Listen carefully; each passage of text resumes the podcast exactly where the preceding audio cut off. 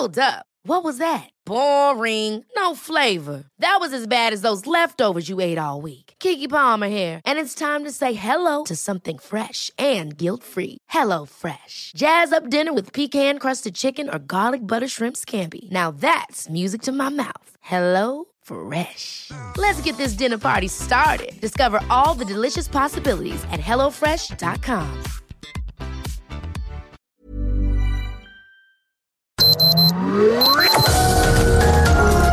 Heraldo Media Group presenta Sergio Sarmiento y Lupita Juárez.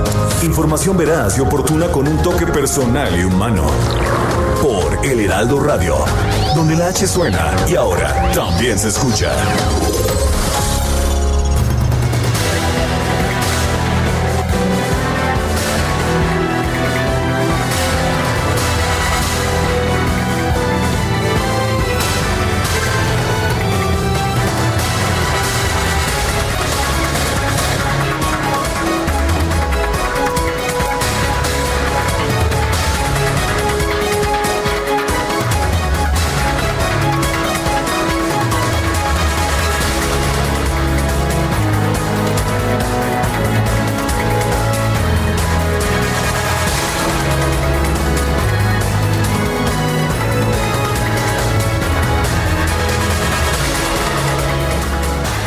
Los gobernadores de la Alianza Federalista acusaron al gobierno federal del envío tardío e insuficiente de medicamentos a pesar del aumento de contagios de COVID-19.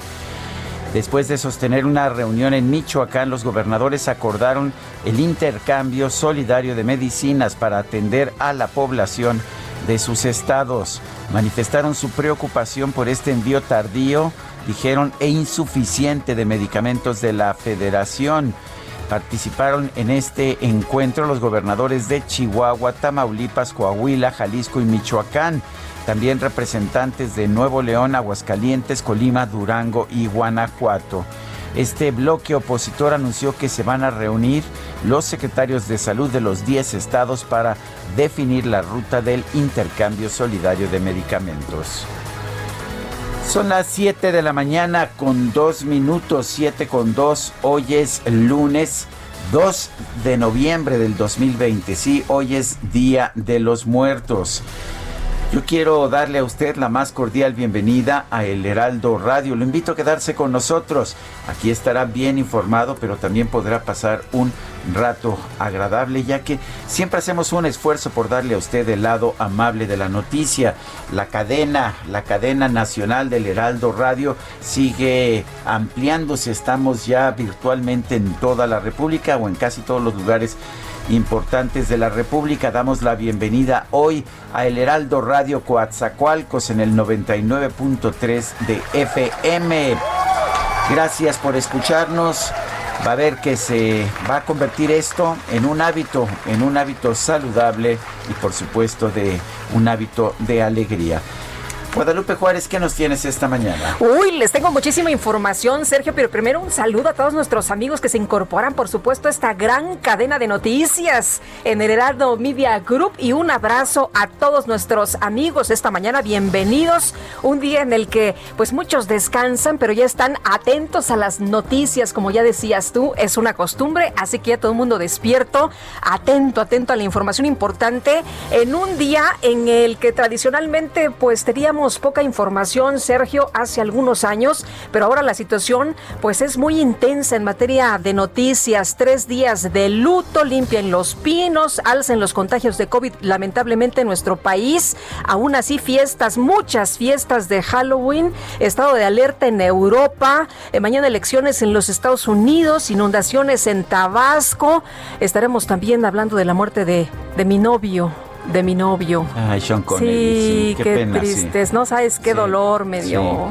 Además, sabes que un gran actor. Esto no es nada más el James Bond. No, no, no. James Bond son los intocables. Muchas películas. el nombre de la rosa. Eh, bueno, el nombre de la rosa. Híjole, sensacional, sensacional. Por actor de, reparto, obtuvo un Oscar. En fin, vamos a estar hablando de mucha, mucha información. Y entre toda esta eh, cúmulo de información, el director general del Instituto Mexicano del Seguro Social, Zoé Robledo, anunció que va a crear una red de encargados del abasto de medicamentos oncológicos por entidad federativa para hospitales de segundo y tercer nivel. Durante la octava sesión del grupo de trabajo entre autoridades del instituto y madres y padres de niños con cáncer, Robledo comentó que a partir de los casos que exponen los familiares se determinó designar a un responsable que dedique tiempo y esfuerzo a atender cada problemática. Pues ojalá que ahora sí, ¿no? Porque la verdad es que ha sido un viacrucis para muchas familias con enfermos de cáncer el estar tocando la puerta, el estar rogando, rogando que por favor, que por favor les entreguen los medicamentos y algunos dicen, pues estábamos mejor cuando estábamos peor. Pues eso parece ser, esa es la opinión de aquellos por lo menos que tenían medicamentos para el cáncer antes y que hoy ya no los tienen.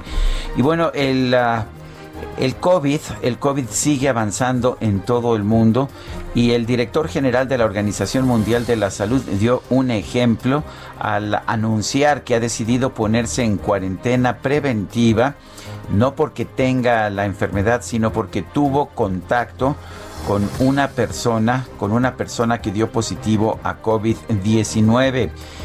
Me han identificado como contacto de alguien que dio positivo en COVID-19. Estoy bien y sin síntomas, pero me pondré en cuarentena en los próximos días de acuerdo con los protocolos de la OMS y trabajaré desde casa, es lo que dijo el doctor Tedros Adhanom Ghebreyesus, el director de la Organización Mundial de la Salud. Y este es un ejemplo, de hecho, que deben tomar me parece, los gobernantes de todo el mundo tomar en serio esta enfermedad y sí, tomar las medidas que sean pertinentes. Eh, ahora estamos viendo que buena parte de Europa Occidental está regresando a confinamientos, pero pues los confinamientos en la primera, en el primer brote, no sirvieron de gran cosa para detener estas infecciones. En cambio, Taiwán Taiwán festejó el fin de la pandemia ya en Taiwán, esto a pesar de que fue de los primeros infectados debido a que tenía vuelos directos desde Wuhan en China y festejaron este viernes pasado el haber quedado libres de la enfermedad. En Australia también estuvieron muy a gusto saliendo este fin de semana. No hay ya contagios, lo que se ha informado. Y como decíamos, Europa, Sergio, otra vez cerrada. Reino Unido, España, acciones en distintas partes. Ginebra, por ejemplo, allá en Suiza, ya dijeron que están en estado de emergencia por el tema de que no hay hospitales para recibir a más personas que tienen COVID. En fin, la situación muy, muy grave. Bueno, y a propósito, mucha gente que ha trabajado en la televisión. Estamos entristecidos por el fallecimiento de Magda Rodríguez, una gran productora. Eh, me tocó, nunca trabajé con ella, pero me tenía mucho aprecio. Siempre me invitaba a sus programas cuando estuvo en TV Azteca. Ella estuvo en Televisa y en TV Azteca, una gran productora que falleció por un shock hipovomélico y bueno, pues una mujer joven. Qué triste. Sí, con mucha tristeza. Un fuerte abrazo a todos sus, sus familiares y a todos aquellos en el mundo de la televisión que trabajaron en sus programas de entretenimiento. Y un abrazo también, Sergio, a todos que han perdido un ser querido en este que ha sido un año tan tremendo, este 2020. Hoy es Día de los Muertos, recordémoslo. Eh, y podemos recordarlos en aislamiento o por lo menos con sana distancia, claro que lo podemos hacer. Son las 7 de la mañana con ocho minutos.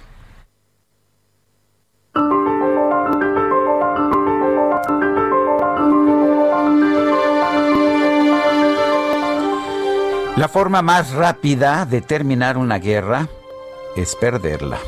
George Orwell.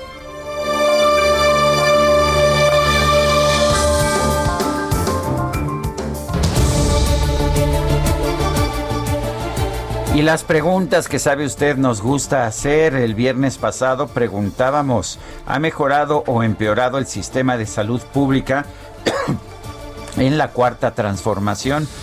Nos dijeron que ha mejorado 2.9%, que ha empeorado 92.3%, sigue igual 4.9%. Recibimos 8.742 participaciones. Y esta mañana coloqué temprano ya en mi cuenta personal de Twitter, arroba Sergio Sarmiento, la siguiente pregunta. ¿Ha muerto alguien cercano a usted de COVID? Nos dice que sí, 56.4%, que no, 43.6%. Hemos recibido 2.002 votos en 38 minutos.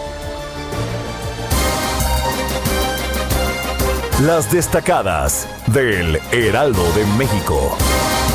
Y ya está con nosotros aquí en la cabina en vivo y a todo color, Itzel González con las destacadas del Heraldo. ¿Cómo estás, Itzel? Muy buenos días. Lupita, Sergio, amigos, muy buenos días. Excelente lunes 2 de noviembre. Algunos dicen que es feriado, otros dicen que es un día normal. Por lo menos el parquímetro sí se paga, amigos de la Ciudad de México. para que no se les vaya a pasar. Para que no nos pongan la araña. Oye, yo, yo vi muy, muy eh, fluidito el tránsito, ¿eh? Sí había, sí había gente, pero estaba fluido. Así Pero las calles vacías, así como como en otras ocasiones, no. No sé cómo te las encontraste tú. Yo creo que al rato vamos a ver bien ya si hay, si hay flujo de tráfico. En la mañana normal, yo creo que sí agarré normal las calles. Sí, ¿verdad? Pero al ratito yo creo que de salida vamos A, ver si sí nos agarra el tráfico. Le vamos a dar el golpe. Así es, Lupita, Sergio, amigos. Y me decías que eh, te enteraste de un montón de fiestas. Yo también este fin de semana, a pesar de que tenemos esta emergencia y el dato de que ha habido una aceleración de contagios, qué barbaridad. En redes sociales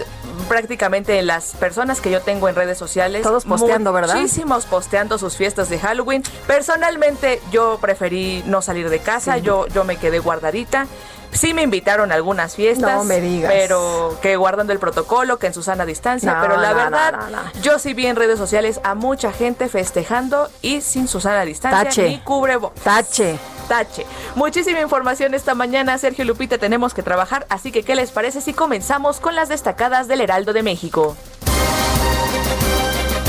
En primera plana, 8 millones de afectados. Agoniza el medio ambiente por recorte. Semarnat advierte a Segov de una crisis en la operación de suministros de agua potable, atención a incendios forestales y hasta un aumento preocupante en la caza y tala ilegales. País, pacto fiscal, reciben menos de lo que aportan. A 15 estados les dan menos recursos de lo que entregan por impuestos, dice HR Ratings. Ciudad de México, pandemia impide rituales del adiós. Deudos no pudieron rendir memoria ni agasajar a sus difuntos debido al cierre de panteones en la Ciudad de México. Estados, competencia, van tras candidaturas. Superdelegados renuncian luego del plazo impuesto por el presidente Andrés Manuel López Obrador.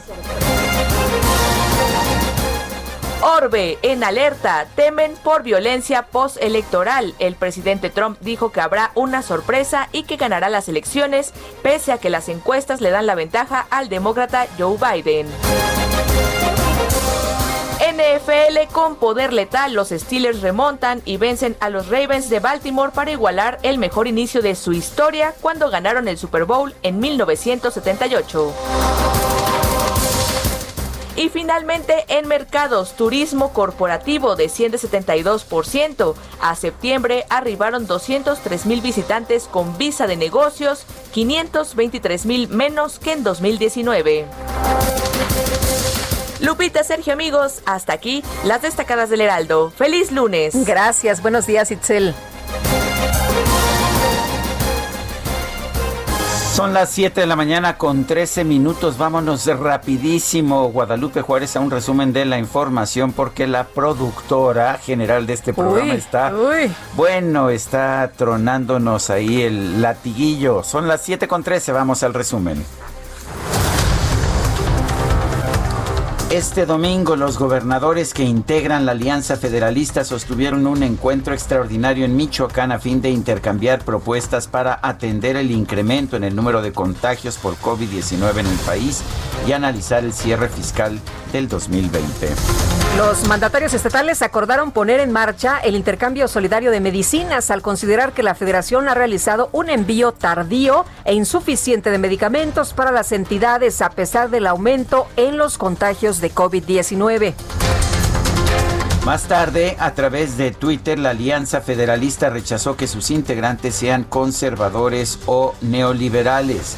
Advirtió que va a avanzar en el diálogo hacia un país más justo y equitativo sin politiquerías ni confrontación. El director general del IMSS, Zoe Robledo, anunció que el instituto va a crear una red de encargados de abasto de medicamentos oncológicos a los estados para los hospitales de segundo y tercer nivel. El gobernador de Tabasco, Adán Augusto López, anunció cambios en su gabinete debido a que distintos funcionarios renunciaron para participar en las elecciones del 2021. Uno de ellos es José Ramiro López Obrador, hermano del presidente de la República, quien se desempeñaba como subsecretario de Asuntos Fronterizos, Migrantes y Derechos Humanos. Por cierto que si el eh, gobernador Tabasco no se ha dado cuenta, les ha llovido sobre mojado, ¿no? Una situación realmente muy complicada para muchas personas, 65 mil afectados allá. El dirigente nacional del PAN, Marco Cortés, pidió a Rosa Isela Rodríguez, nueva secretaria de Seguridad y Protección Ciudadana, que no continúe con el irrisorio lema de abrazos, no balazos, frente a la delincuencia. La Fiscalía General de la República entregó en extradición a los Estados Unidos a José Pineda Arzate, alias el Avispón, identificado como operador del cártel Jalisco Nueva Generación. La Secretaría de la Defensa Nacional puso en marcha la exposición La Gran Fuerza de México, en la que, bueno, ahí en la explanada del Monumento a la Revolución, para que el público pueda conocer distintos vehículos militares, aeronaves y trajes del ejército. La Secretaría de Turismo anunció la Estrategia Nacional de Pueblos Mágicos con la cual se, va, se van a evaluar los municipios que cuentan con esta denominación. Se determinará si la pueden o no conservar. Autoridades de la Ciudad de México realizaron un recorrido por el nuevo plantel del Instituto de Educación Media Superior Iztapalapa 5, el cual contó con una inversión de 142.5 millones de pesos y podrá recibir a 1.500 alumnos. Palacio Nacional, el presidente López Obrador encabezó una ceremonia para poner en marcha la celebración del Día de Muertos.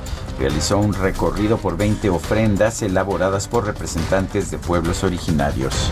Agradezco a las mujeres y los hombres de los pueblos originarios, de las distintas culturas del México profundo que han participado en la creación y adorno de estos altares y estarán en estos días pidiendo al Creador, a los dioses y a la naturaleza, mediante rezos e invocaciones, el descanso y la paz de los difuntos, así como la resignación y la tranquilidad de los familiares y de los amigos. Muchas gracias. Bueno, pues aprovechó para hacer la limpia el presidente de la República. Ahí muchos llamó la atención en redes sociales que se trataba pues de duelo para los eh, fallecidos y bueno, que otra vez el presidente pues eh, fue prácticamente el centro de atención. La Arquidiócesis Privada de México pidió a los fieles que en el Día de Muertos conmemoren a sus difuntos desde sus hogares y siguiendo todas las medidas contra el COVID-19 llamó a dejar de usar las fiestas religiosas como pretexto para reunirse. De último momento, Jaime Rodríguez el Bronco, gobernador de Nuevo León, ha dado a conocer un Twitter que dice esta mañana a las 5 recibimos un reporte a través de la línea única de emergencia 911 indicando una explosión en un gasoducto en una zona despoblada del municipio de China. De inmediato, personal de PC Nuevo León, Protección Civil Nuevo León y de la Secretaría de la Defensa Nacional está acudiendo a ese lugar. Y este primero de noviembre las principales calles del centro de la ciudad de Oaxaca lucieron llenas de personas a pesar de las recomendaciones de las autoridades de evitar aglomeraciones por el Día de Muertos. En Acapulco, en Guerrero, la Guardia Nacional y las policías turística y municipal realizaron un operativo en bares y restaurantes para evitar actos masivos por el Día de Muertos. Los elementos intervinieron para frenar una fiesta con cerca de 300 jóvenes. Y la Secretaría de Salud Federal informó que en México ya suman 929.392 casos confirmados de COVID-19, así como 91.895 muertos. El ex candidato presidencial Ricardo Anaya anunció que ya fue dado de alta tras haber sido diagnosticado con COVID-19, por lo que este lunes va a retomar sus actividades. El director general de la Organización Mundial de la Salud, Tedros Adhanom Ghebreyesus, informó que se sometió a un periodo de cuarentena preventiva debido a que tuvo contacto con una persona que dio positivo a COVID primer ministro del Reino Unido, Boris, Boris Johnson, anunció un nuevo cierre general de actividades hasta el próximo 2 de diciembre, luego de que su país superó la cifra de un millón de casos acumulados de COVID-19. El gobierno de Israel informó que este domingo se pusieron en marcha las primeras pruebas clínicas de la vacuna contra el coronavirus que desarrolla el Instituto de Investigación Biológica de ese país. Los gobiernos de Grecia y Portugal anunciaron la aplicación de nuevos confinamientos parciales ante el rebrote de la pandemia en Europa. Y en distintas ciudades de Francia y España este fin de semana se registraron disturbios durante protestas en contra de las nuevas medidas sanitarias anunciadas por los gobiernos de esos países domingo, Europa superó la cifra de 10 millones de contagios de COVID-19. La agencia Reuters señaló que esa región tardó casi nueve meses en llegar a 5 millones de casos, pero los siguientes 5 millones se registraron en tan solo cinco semanas. A nivel internacional, el conteo de la Universidad Johns Hopkins de los Estados Unidos reporta 46 millones 607 mil contagios de coronavirus y 1 millón 201 mil muertos. Durante un mitin en Florida, el presidente de los Estados Unidos, Donald Trump, dijo que si gana las elecciones del 3 de noviembre, podría despedir al principal asesor de la Casa Blanca sobre enfermedades infecciosas, Anthony Fauci. Autoridades de la Unión Americana informaron que ya investigan un incidente ocurrido el viernes pasado en Texas, donde un grupo de presuntos simpatizantes del presidente Donald Trump emboscó violentamente un autobús de la campaña del candidato demócrata Joe Biden. Autoridades de Turquía informaron que el fuerte sismo que se registró el viernes pasado en el mar Egeo hasta el momento ha dejado 60 personas muertas y más de 90, 900 heridos. En información de los deportes, las Águilas del la América vencieron 3-1 a Tigres, con lo que aseguraron su pase a la liguilla del torneo Guardianes 2020. Son las 7 de la mañana con 21 minutos. Salías de un templo un día, llorona cuando al pasar yo te vi. Salías de un templo un día, llorona. Sí hay formas de festejar, de recordar, de celebrar a los muertos sin necesidad de participar en carnavales tipo brasileño que no son parte de nuestra tradición y que nos trajeron los políticos con la película del 007. Así lo digo, de sencillo. Hoy vamos a estar escuchando música de muertos, música que nos recuerda a quienes se han ido en este difícil año y en el pasado. Empezamos con esta canción tradicional mexicana, La Llorona, en la interpretación de Ángela Aguilar. Hay formas de hacerlo, cada quien lo puede hacer a su manera y lo podemos hacer también en soledad, porque la soledad es un buen, una buena forma de recordar a quienes se han ido. Y estamos escuchando la tradicional llorona con una jovencita que tiene una voz increíble, Ángela Aguilar. Sabe de amores, llorona no sabe lo que es Y tenemos información con Israel Lorenzana desde el Panteón Francés aquí en la Ciudad de México. Israel, te escuchamos. Muy buenos días. Muchísimas gracias, Sergio Lupita. Un gusto saludarles esta mañana. Muy buen inicio de semana, por supuesto.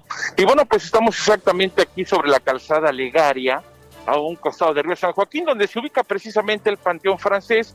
Hay que señalar que este panteón permanece cerrado, como lo dio a conocer el gobierno capitalino. Las autoridades señalaron que, bueno, pues estará cerrado desde el día de ayer y por supuesto también hoy únicamente están el personal de seguridad en la entrada principal.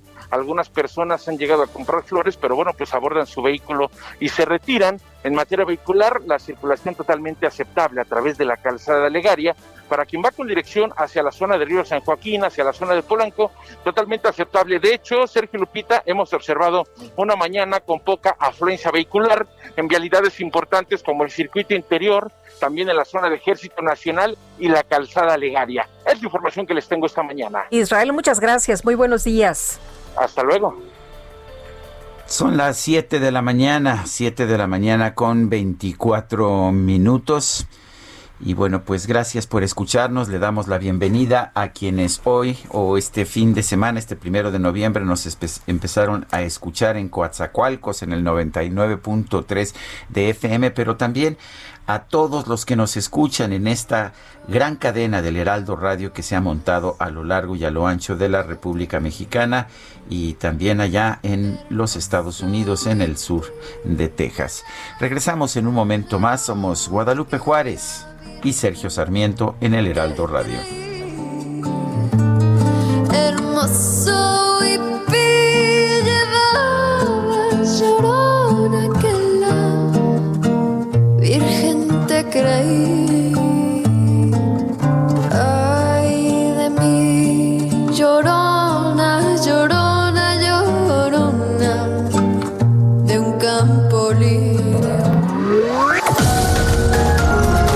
Sergio Sarmiento y Lupita Juárez quieren conocer tu opinión, tus comentarios o simplemente envía un saludo para ser más cálida esta mañana. Envía tus mensajes al WhatsApp 5520 109647.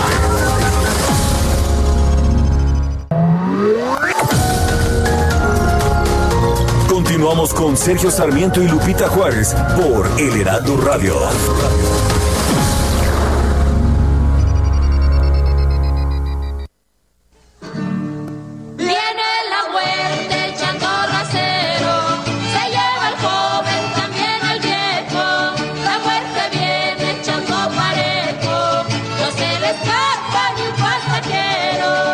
El Día de Muertos, que se festeja el primero y 2 de noviembre en nuestro país, es una celebración que busca honrar a los muertos que se remonta a la era prehispánica y que tras la llegada de los españoles se mezcló con las fiestas católicas de los fieles difuntos. De hecho, la celebración comienza la noche del 31 de octubre, que es cuando se encienden las primeras veladoras para recibir a los muertos chiquitos, y el primero por la tarde se encienden las de los muertos grandes. Las ofrendas que se colocan en la mayoría de hogares mexicanos deben tener varios elementos esenciales como flores, ceras, velas y veladoras, copal y la comida y flor de cempasúchil. En algunas comunidades indígenas, la celebración transcurre en los cementerios. Se adornan o redecoran las tumbas, se hacen altares y ofrendas sobre las lápidas o incluso se limpian los huesos de las personas ahí enterradas. Para este año, el país se prepara para que la festividad más emblemática del país sea algo inusual con el cierre entre el 31 de octubre y el 2 de noviembre de los panteones para impedir aglomeraciones ante la pandemia de COVID-19. En esta ocasión, ni los vecinos ni los más de 700 mil turistas nacionales e internacionales que inundan los cementerios podrán admirar esa festividad y las autoridades han pedido que los ciudadanos lo celebren en sus casas. Tal es la riqueza de esta manifestación de la cultura mexicana que la UNESCO le inscribió en su lista del Patrimonio Cultural Inmaterial de la Humanidad en 2008, definiéndola como una expresión tradicional integradora, representativa y comunitaria.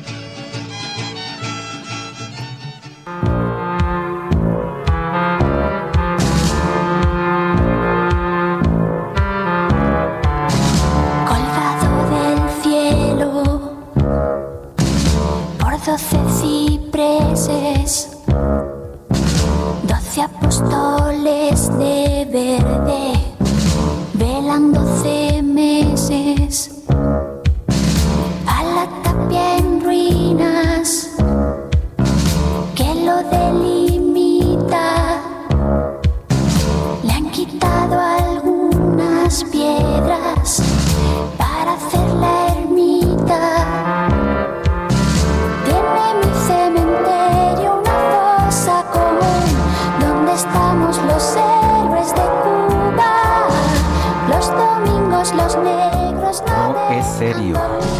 Cementerio. No, no es música tradicional mexicana, pero sí es música de Día de Muertos, ¿no? Y yo creo que ningún cementerio es serio. No, ¿verdad? Me parece que no. A veces son muy alegres, los muertitos les gusta a veces salir y echarse pues una buena fiesta. ¿Qué, qué le vamos a hacer?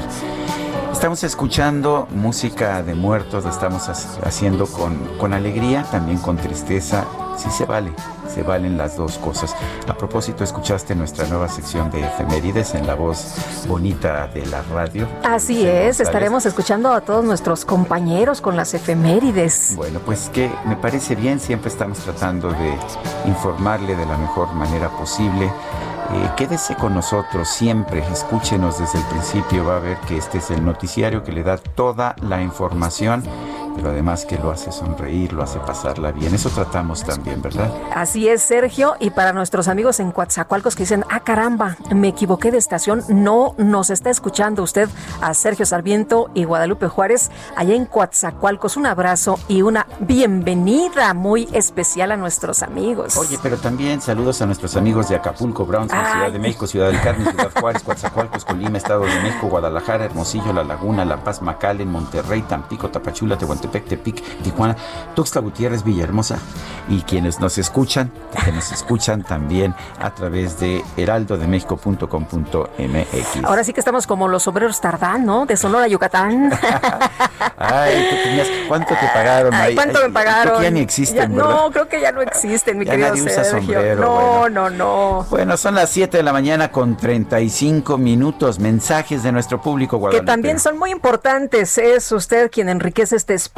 Buenos días, Sergio y Lupita. Tienen toda la razón. Siempre es sano e importante comenzar el día con ustedes.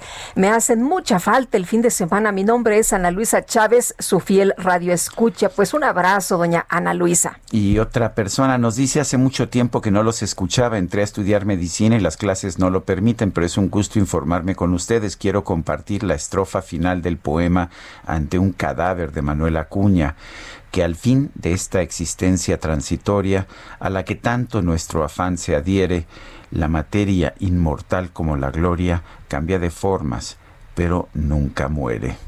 Qué año tan complicado. Feliz inicio de semana a todos y gracias por compartirnos este poema. Y un reconocimiento a todos los médicos. La verdad es que, que han sí. sido meses muy intensos donde han visto mucha muerte, Sergio, donde han luchado por salvar vidas, donde pues tienen esta situación también de pues de, de que ya están eh, muchos de ellos muy cansados, eh, pero de verdad que tienen todo nuestro reconocimiento y nuestra admiración. Bueno, y desde este fin de semana y hasta hoy se lleva a cabo un operativo de seguridad y vialidad en los panteones civiles, públicos y privados de la Ciudad de México con motivo de las celebraciones por el Día de Muertos, como medida preventiva para evitar aglomeraciones y contagios por el COVID. José Andrés Ariza es suboficial de la Secretaría de Seguridad Ciudadana de la Ciudad de México y está con nosotros esta mañana vía telefónica.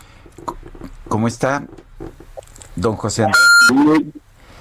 Bien, José Andrés, cuéntenos exactamente cómo, cómo se está realizando este operativo de seguridad y vialidad en los panteones.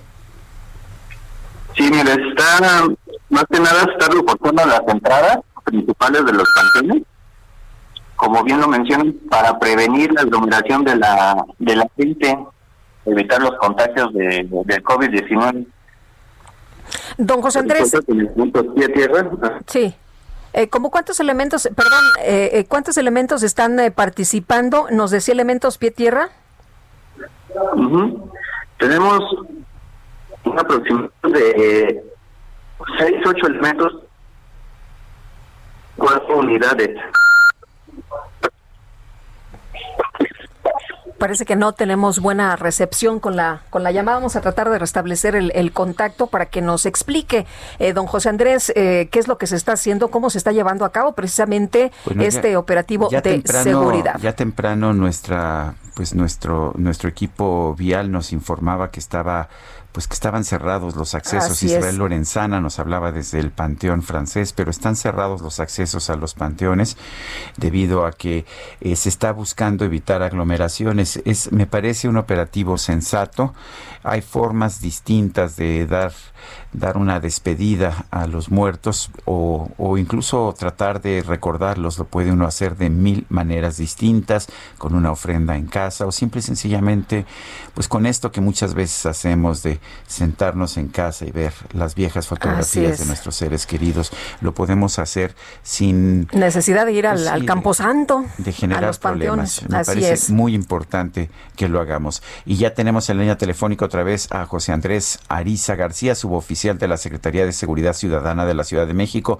No lo escuchábamos bien, pero nos está contando que se están se está limitando el acceso, ¿no, a los cementerios. Así es, precisamente por toda la por esta cuestión de del coronavirus y todo, se está únicamente reforzando las entradas de los panteones con personal pie tierra y patrullas en cada entrada de los panteones. En este caso, nosotros aquí en Estrella contamos con tres panteones. Este, tenemos dos que van a estar totalmente cerrados y a los cuales se va a reforzar con elementos. Y tenemos uno que va a estar brindando servicio de cremaciones y entierros en caso de así de haber el caso.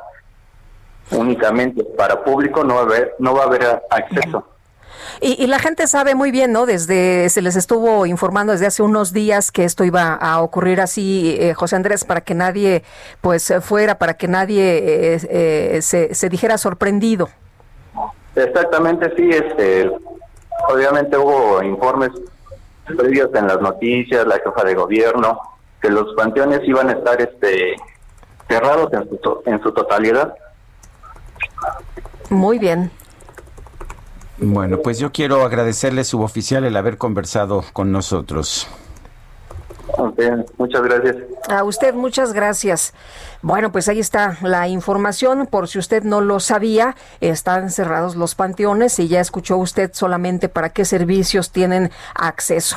Y Sergio, ¿tenemos más? Vamos con otros temas. Gobernadores de Alianza Federalista se reunieron para analizar propuestas para cont- contener el repunte de casos de COVID-19 en sus estados. José Ríos nos tiene la información. Adelante, José.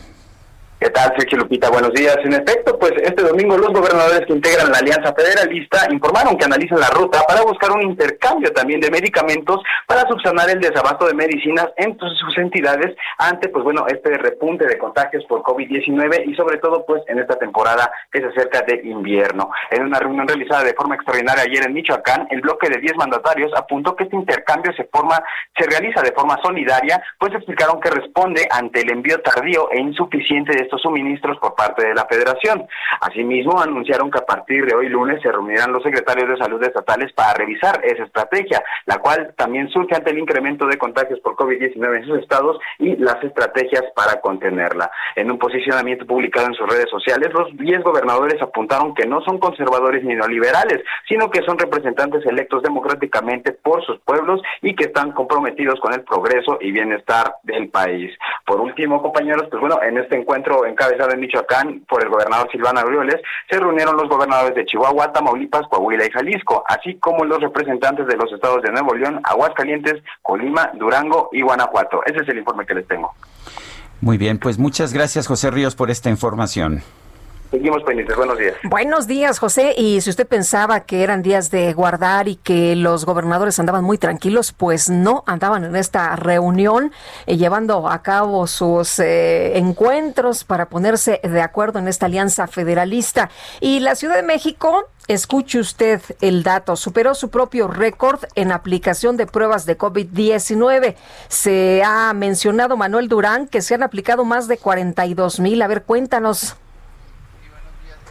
En efecto, la última semana, durante esta que acaba de transcurrir, se levantaron 42.360 muestras en todos los kioscos de salud que pone la Ciudad de México, los centros médicos hospita y hospitales locales. El récord anterior había sido de 28.579 pruebas gratuitas eh, eh, para la primera semana de septiembre. Esto lo reportó ayer la autoridad capitalina. De esta forma, eh, este reporte indica que las pruebas clínicas en la ciudad ya representan el 40% de las aplicadas en todo el país. Eh, en tanto, el porcentaje de positividad sigue descendiendo. En total, desde el inicio de la pandemia, el gobierno local ha realizado 406.189 pruebas, de las cuales el 30.5% han sido positivas. Unas se trata de unas 4.500 por cada 100.000 habitantes. El eh, alrededor en función de la población es el 4.5%. La ciudad ya tiene más de 162 mil eh, 600 casos acumulados de COVID-19. Hay en este momento eh, 12.739 personas positivas. Sobre estas personas recae la, la, la pandemia en la capital, eh, porque son los confirmados activos estimados. Pero hay todavía 71.352 personas sospechosas. En la ciudad hasta el momento han fallecido 15.202 personas de las 90 mil que tiene el país, es decir, la capital representa el 16.5% de la letalidad nacional. Este 2 de noviembre, eh, Día de Muertos, los kioscos de la salud permanecerán cerrados y reanudarán actividades eh, mañana en un horario de 9 a 2 de la tarde. Eh, con- solo con esta estrategia eh, de kioscos, son 80 kioscos en, en, en 158 zonas donde está la principal carga car- pandémica, ah, se han aplicado 130 mil pruebas, Sergio Lupita. Muy bien. Pues Manuel, muchas gracias por la información. Importantísimo, se dijo desde un primer momento realizar pruebas. Ah, Así es, y este y pues por lo pronto en, en esta lógica y ritmo ya representan las pruebas que se aplican en la ciudad el 40% de las de todo el país. Muy bien, gracias Manuel. Hasta luego.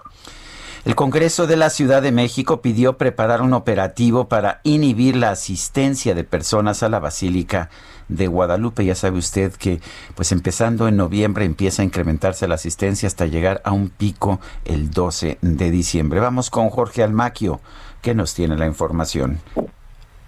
¿Qué tal, Sergio Lupita, amigos? Muy buen día. Luego de lo sucedido en la celebración de San Judas Tadeo y para evitar el desbordamiento de personas, el presidente de la Junta de Coordinación Política del Congreso de la Ciudad de México, Víctor Hugo Lobo, exhortó a las autoridades de la Iglesia Católica detener desde su lugar de origen a las peregrinaciones que se realicen en la Basílica de Guadalupe y mantener cerrado el Templo Mariano de acuerdo a las restricciones sanitarias. También pidió al gobierno capitalino instrumentar el operativo Amigo Peregrino celebra en casa durante todo el mes de diciembre y en especial durante los días 10, 11, 12 y 13 para informar, atender y disuadir a todos a todos los grupos de viajeros que año con año acuden al Cerro del Tepeyac para celebrar a la Virgen de, a la Virgen Morena y que bueno, pues a pesar de las restricciones intenten movidos por su fe caminar hasta la sede religiosa en la alcaldía Gustavo Amadero. De acuerdo al operativo que propone el Lobo Román, pues se expuso que se deberán instalar además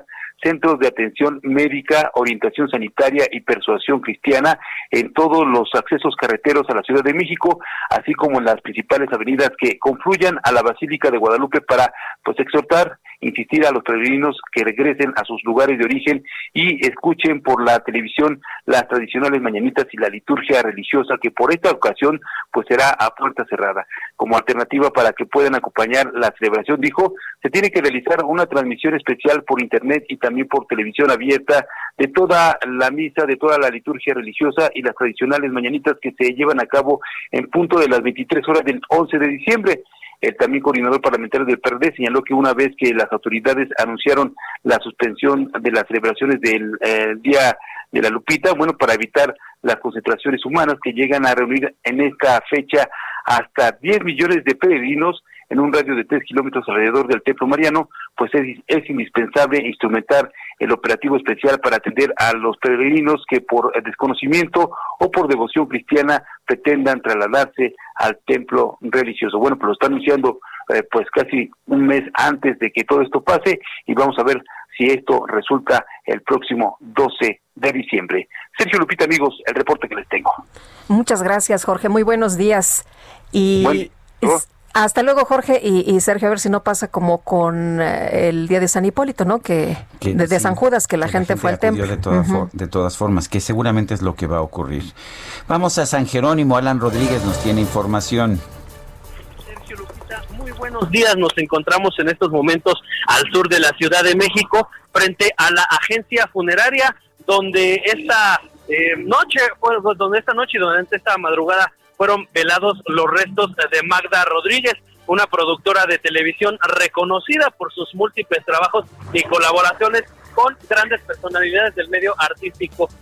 Sus restos arribaron a este punto a las nueve y media de la noche. Posteriormente se realizó una ceremonia de cuerpo presente y luego ya llegaron pues las personas que fueron a despedirse de ella, entre ellos pues muchas personalidades como lo es Lucía Méndez, Maribel Guardia, Elizabeth Álvarez, Yaldira Carrillo, Cecilia Galeano y Andrea Legarreta, entre varias más quienes estuvieron presentes siguiendo las medidas de sana distancia y es que como sabemos pues en esta agencia se tienen que respetar pues como en todos los lugares estas medidas.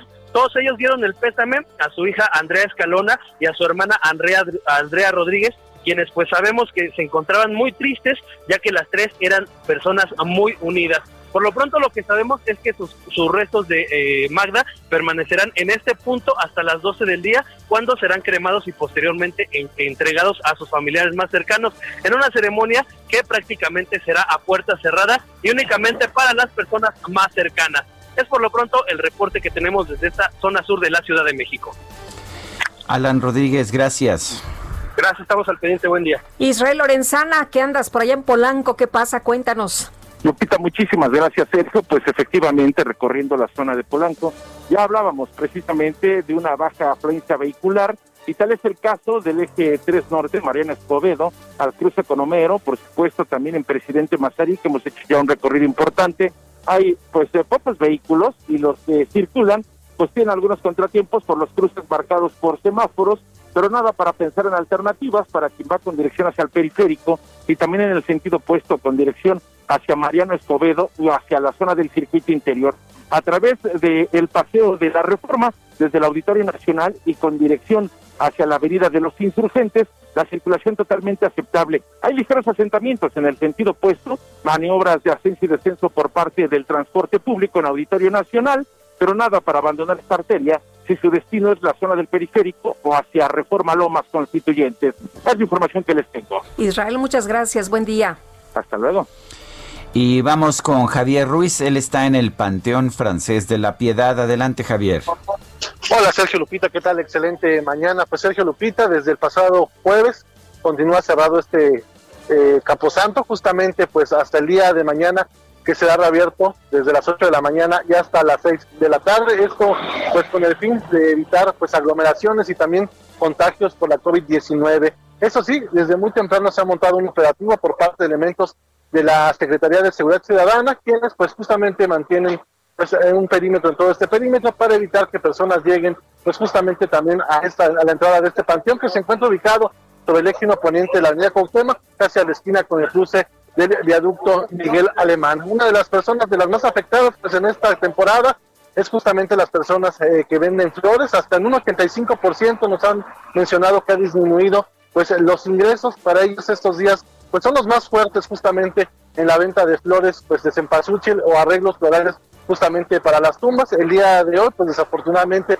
pues también se ven afectados por esta pandemia. Será el día de mañana cuando pues ya reabran pues este panteón en su totalidad y poco a poco también ya algunas personas que visiten a sus difuntos puedan lograr hacerlo. Sin embargo, pues únicamente pues van a permitir el acceso de 30 personas y sin vehículos en todo este perímetro.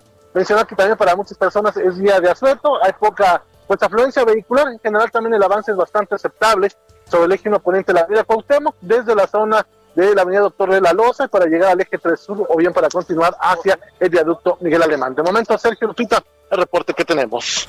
Muy bien. Bueno, pues muchas gracias a Javier Ruiz por esta información. Estamos atentos, hasta luego, buen día. Hasta luego, Javier. Bueno, y está canija la enfermedad, ¿eh? ¿Así? ¿Quién Está lo canija. dice? Lo dijo Ricardo Anaya, que ya fue dado de alta de COVID. Eh, ¿Te acuerdas que hace unos días él anunciaba que había dado positivo? Bueno, pues ya lo dieron de alta y dijo, esto sí está canijo, cuídense. Tras 10 días de haber dado positivo en la prueba de COVID-19, Ricardo Anaya, el ex candidato presidencial por la coalición por México al frente, anunció que su médico le dio de alta, por lo que ya retoma hoy actividades. Les comparto que ya fui dado de alta. Hoy quiero celebrar la vida con mi esposa y con mis hijos y mañana retomo actividades. Hay que seguirnos cuidando porque esta enfermedad sí está canija, fue lo que escribió ayer en su cuenta de Twitter. El 22 de octubre, Anaya informó haber dado positivo a la prueba de COVID-19 y manifestó tener síntomas leves, por lo que estuvo aislado. El 21 de septiembre, Ricardo Anaya anunció, pues eh, justamente esto eh, a través de, de su cuenta eh, de, de, Twitter dijo que pues se reincorporaba a la vida pública y desde esa fecha todos los lunes publica un video en sus redes sociales cuestionando algunas de las acciones implementadas por el gobierno del presidente Andrés Manuel López Obrador. Vamos a ver esta mañana pues a qué se refiere.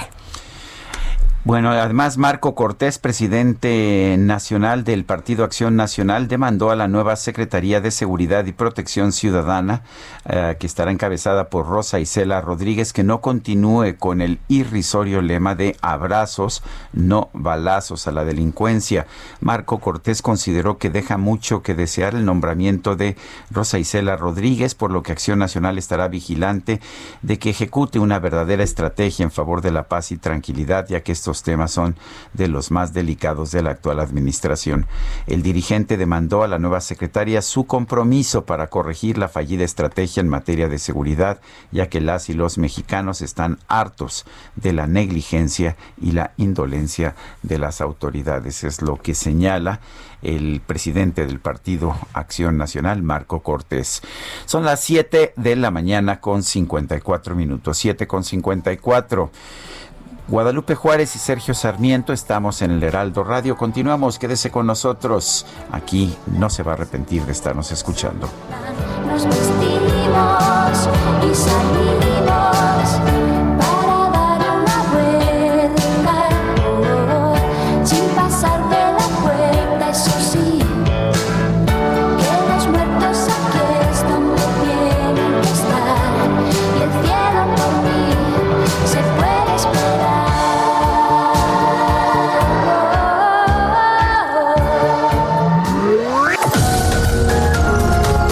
Sarmiento y Lupita Juárez quieren conocer tu opinión, tus comentarios o simplemente envía un saludo para ser más cálida esta mañana. Envía tus mensajes al WhatsApp 5520 109647.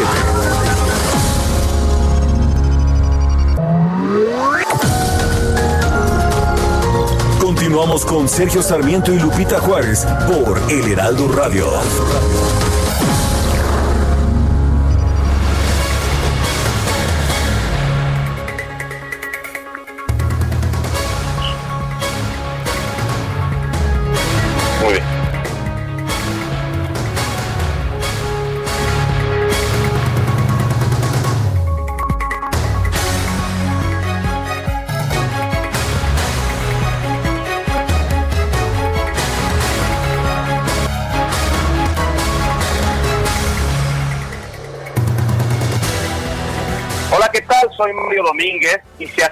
Una de las temporadas comerciales más emocionantes, el Buen Fin. Son muchas las marcas que se suman para ofrecer grandes beneficios de comprar en esta época del año, pero algunas van más lejos y toman la delantera para destacar dentro de este mar de ofertas. Y tal es el caso de Kia, que arranca con una agresiva promoción. Kia Niro, Kia Celtos y Kia Sedona estarán disponibles con una tasa del 0% y además 0% de comisión por apertura. Una ocasión ideal para estrenar tres de sus más emblemáticas SUVs que responden a las necesidades específicas para diferentes tipos de conductores. Además, pensando en la seguridad y comodidad de sus clientes, es posible apartar cualquiera de estos modelos a través del sitio apartatukia.com. Esta promoción estará vigente del 2 al 8 de noviembre del 2020 porque con Kia todo buen fin tiene un buen comienzo. Kia, the power to surprise.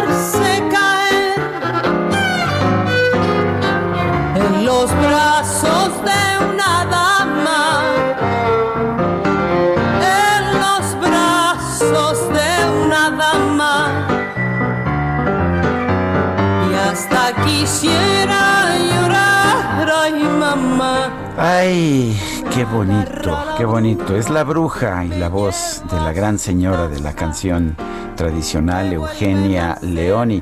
Gracias a Mario Domínguez, este pues legendario piloto mexicano que nos ofreció una mención con anterioridad. Y bueno, me gusta la bruja. me A mí también me encanta, esta canción me encanta, ¿no sabes? Y en la voz de Eugenia León, sensacional. Y bueno, pues hay que disfrutar también. Hay que disfrutar también. Es muy importante hoy que inevitablemente para muchos el 2 de noviembre tiene toques de tristeza. Sin también duda. puede tener toques de alegría. La bruja con Eugenia León. Tenemos mensajes de nuestro público. Sí, tenemos muchos mensajes. Oye, antes de que se nos pase, un abrazo a Rafa Balcázar Narro, que cumplió años. Ah, y se bien. nos pasó felicitarlo, pero dicen que nunca es tarde. Así que un beso, un abrazo y lo mejor, por supuesto. Nos dice Isabel de Guanajuato. Saludos a todos los cuates allá en Guanajuato. Tengo muchos amigos allá en Guanajuato, así que les mando besos y abrazos. Y dice Isabel, sí existen todavía los sombreros tardán. Siguen siendo muy finos y tienen sus propias tiendas, como la de León. Ah, pues mire, No, todos pues los días bien. se sabe algo. Qué bueno, porque sí es una de estas empresas mexicanas que son tradicionales y ese lema comercial que estaba señalando, Así es. el de, eh, de- que es de Mérida. De- no, de Sonora. De Sonora, Yucatán. Los sombreros son tardán. Ah, y ¿no? qué bien te la sabes, qué bien te la sabes. Bueno, son las... eh, ah, bueno, tenemos todavía otra, otro mensaje que tengo aquí. Otra manera de celebrar estas fechas es ver las películas mexicanas con referencia al Día de Muertos. Por ejemplo, Macario o Ah, Los extraordinaria Caifanes. película, Macario. Y para los niños Coco, sí, ya sé que esta última es gringa, pero retrata de una manera muy acertada nuestras tradiciones mexicanas. Yo creo que Coco es una gran película. Sin ¿eh? duda. Y bueno, es Jesús Díaz de Azcapotzalco y nos dice, cómanse un pancito de muerto. Hombre, no, ya no. Yo creo que yo ya me comí los del año pasado, los de este y los del que viene. Son las 8 de la mañana con 5 minutos. El pronóstico. Y vámonos con Patricia López, meteoróloga del Servicio Meteorológico Nacional de la Conagua. Patricia, muy atentos y preocupados por lo que sucede allá en Tabasco. Cuéntanos cómo van a estar las cosas por allá y en general en la República Mexicana. Buenos días. Hola, ¿qué tal? Buenos días, Sergio Lupita. Y bien, como lo comentan, para este día también se pronostican lluvias puntuales intensas en Veracruz, por la parte sur, en Oaxaca, en el oriente, Chiapas norte y en el estado de Tabasco. Lluvias puntuales muy fuertes en Campeche y Quintana Roo y lluvias puntuales fuertes en el estado de Puebla y Yucatán. Esto debido al sistema frontal número 11 que se extenderá con características de estacionario sobre la península de Yucatán y el sur del país. La masa de aire frío asociada al sistema continuará generando ambiente frío a muy frío con heladas matutinas en estados de la Mesa del Norte y la Mesa Central. Eventos de norte con rachas de 90 a 110 kilómetros por hora en el Istmo y Golfo de Tehuantepec y de 70 a 90 kilómetros por hora en la costa en la costa centro y sur de Veracruz. Además de oleaje elevado en el Golfo de Tehuantepec, costas de Veracruz, Tabasco, Campeche, Yucatán y Quintana Roo, esto por la parte norte de este estado. Aquí para la Ciudad de México se pronostica cielo despejado por la mañana y ya medio nublado durante la tarde. Nos esperan lluvias y una temperatura máxima de 19 a 21 grados centígrados y temperatura mínima para el día de mañana de 7 a 9 grados centígrados. Esas serían las condiciones para este día. Muy bien, muchas gracias, Patricia. Gracias, hasta luego. Hasta luego. Son las 8 de la mañana con 6 minutos. Cobertura especial, El Heraldo Radio, Elecciones Estados Unidos 2020. Y vámonos con Juan Guevara, está ya en Houston, Texas, en medio en medio de pues el cierre, el cierre de esta campaña electoral. El, el día, el día de la elección es mañana, martes 3 de noviembre, pero millones de estadounidenses ya han votado. Juan Guevara, cuéntanos cómo estás viendo esta elección. Buenos días, buenos días. Bueno, quiero decirles que eh, así estamos a menos de 24 horas que empiece la elección, pero como tú dices, eh, estamos hablando de ya 92 millones de personas han votado. ¿Se acuerdan la semana pasada que hablábamos de que eh, algunas fuentes cercanas a la campaña de Donald Trump nos habían informado que eh, quería Donald Trump pues prácticamente declararse eh, ganador el día 3 de noviembre en la noche? Bueno, quiero decirles que todos los medios informativos, incluyendo CNN, Fox, eh, los medios más importantes, acaban de dar la noticia el día de hoy en la mañana, e inclusive Donald Trump piensa tener una fiesta de celebración de campaña ya en la Casa Blanca mañana en la noche. No puedo decirles que esto se antoja absoluta y totalmente adelantado de la realidad, porque sabemos y las probabilidades nos dicen que no se va a saber el día de mañana quién gana la elección, porque pues hay varios estados eh, en la Unión Americana en donde eh, eh, el, el, conteo de votos que se recibió adelantado por correo mm, va a empezar hasta mañana durante el día. Y pues con la cantidad de votos que han llegado, se antoja muy difícil el que se puedan terminar de contar. Eh, los, en este momento quiero decirles que los últimos minutos, los, los últimos números que tenemos al día primero de noviembre, que fue el día de ayer, pone a Donald Trump con el 42% de la intención del voto, con 52%. Rápidamente quiero decirles que lo que vamos a ver mañana en la noche es que cuando empiecen a salir los resultados en los diferentes medios de comunicación, vamos a empezar a ver una ventaja clara de Joe Biden al principio, porque todos los, todos los votos adelantados, la mayoría fueron o se esperan que hayan sido para Biden durante, el, durante la noche o tarde noche de mañana vamos a empezar a ver eso y luego ya más tarde vamos a empezar a ver que Donald Trump se empieza a emparejar y es donde vamos a revisar y vamos a empezar a ver qué es lo que puede pasar.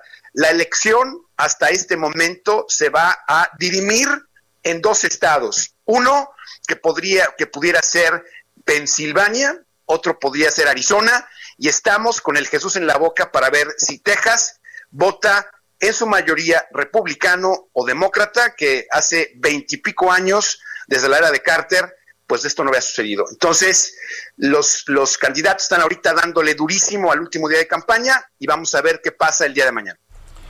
Pues Juan Guevara, gracias por este reporte y estaremos al pendiente, pero claro, con más de 90 millones de ciudadanos que ya votaron, esto significa que la votación va a ser muy nutrida y que quizás ya se esté definiendo el rumbo de la elección.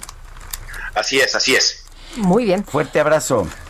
Un abrazo, saludos. Buenos días. Oye, fíjate que ayer Sergio revisaba algunas informaciones de comunicadores allá en los Estados Unidos como Wolf Blitzer de CNN y él escribía en su cuenta de Twitter, nunca pensé que vería tantos edificios eh, tapiados en Washington eh, D.C. en vísperas de la elección presidencial anticipando disturbios. Esto no solo sucede en la capital, lo mismo pasa en Nueva York y Los Ángeles y escribía eh, un radioescucha de nosotros, acá en los Estados Unidos la población está totalmente dividida. Me ha tocado ver avanzar las caravanas de apoyo a Trump entre una avalancha de insultos y múltiples peleas a golpes entre ciudadanos. Nunca antes, en 40 años, había visto algo así. Max Otto, que vive por allá en los Estados Unidos. Y la razón por la que están tapiados los edificios es porque se, se, teme que si pierde Trump pueda haber violencia, ya que Trump dice que él solo podría perder si hay un fraude electoral. Son las 8 de la mañana con 11 minutos. El Químico Guerra con Sergio Sarmiento y Lupita Juárez. Químico Guerra, ¿cómo estás? Buenos días. Buen inicio de semana, Sergio y Lupita. Oigan, ¿se acuerdan de ella Yokul? Pero claro, ¿cómo no? Si no lo podíamos pronunciar. Sí, estuvimos este, Yokul, ya nos lo aprendimos después de como 15 años. Exactamente, bueno, hace 10 precisamente en Islandia.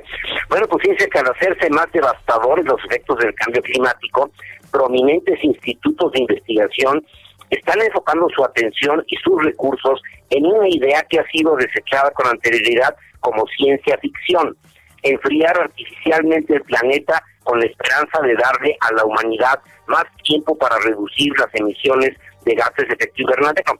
¿Qué pasó con el Elias Yokul? Pues precisamente que estas erupciones tan violentas ¿Se acuerdan que inclusive se paró la aviación aérea en Europa por el riesgo de que las cenizas se metieran en las turbinas de los aviones y los derribaran, etcétera? Bueno, pues también se enfrió el planeta, existe ya la evidencia después de 10 años perfectamente clara donde se ve la curva ascendente de la temperatura del planeta, como hay de repente un escalón hacia abajo así súbito, luego vuelve a subir, pero ese escalón fue este volcán que al emitir esa gran cantidad de cenizas enfrió el planeta.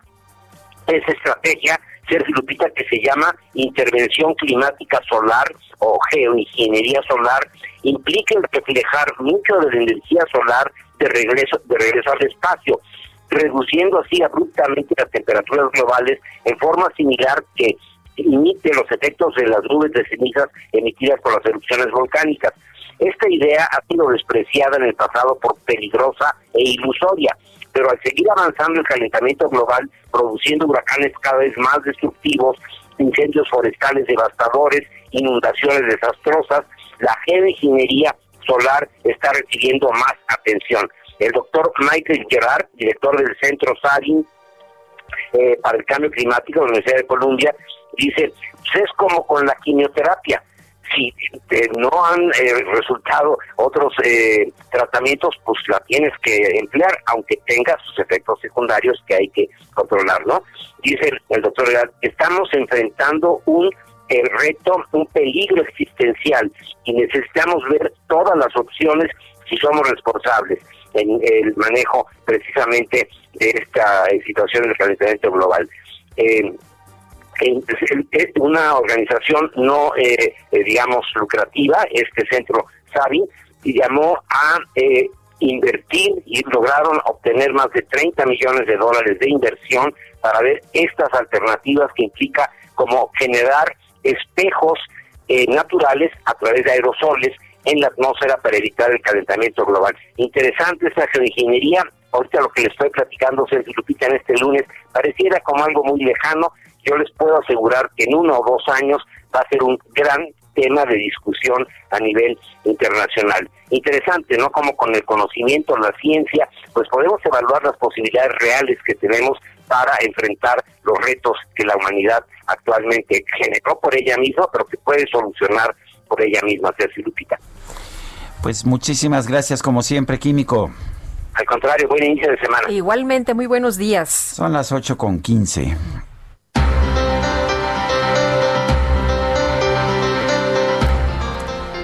Bueno, y en los especiales de La Silla Rota eh, va a platicar con nosotros Jorge Ramos, periodista de La Silla Rota, precisamente, pues del tema de COVID. Y con COVID mandan a la gente a morir a su casa. Jorge, cuéntanos.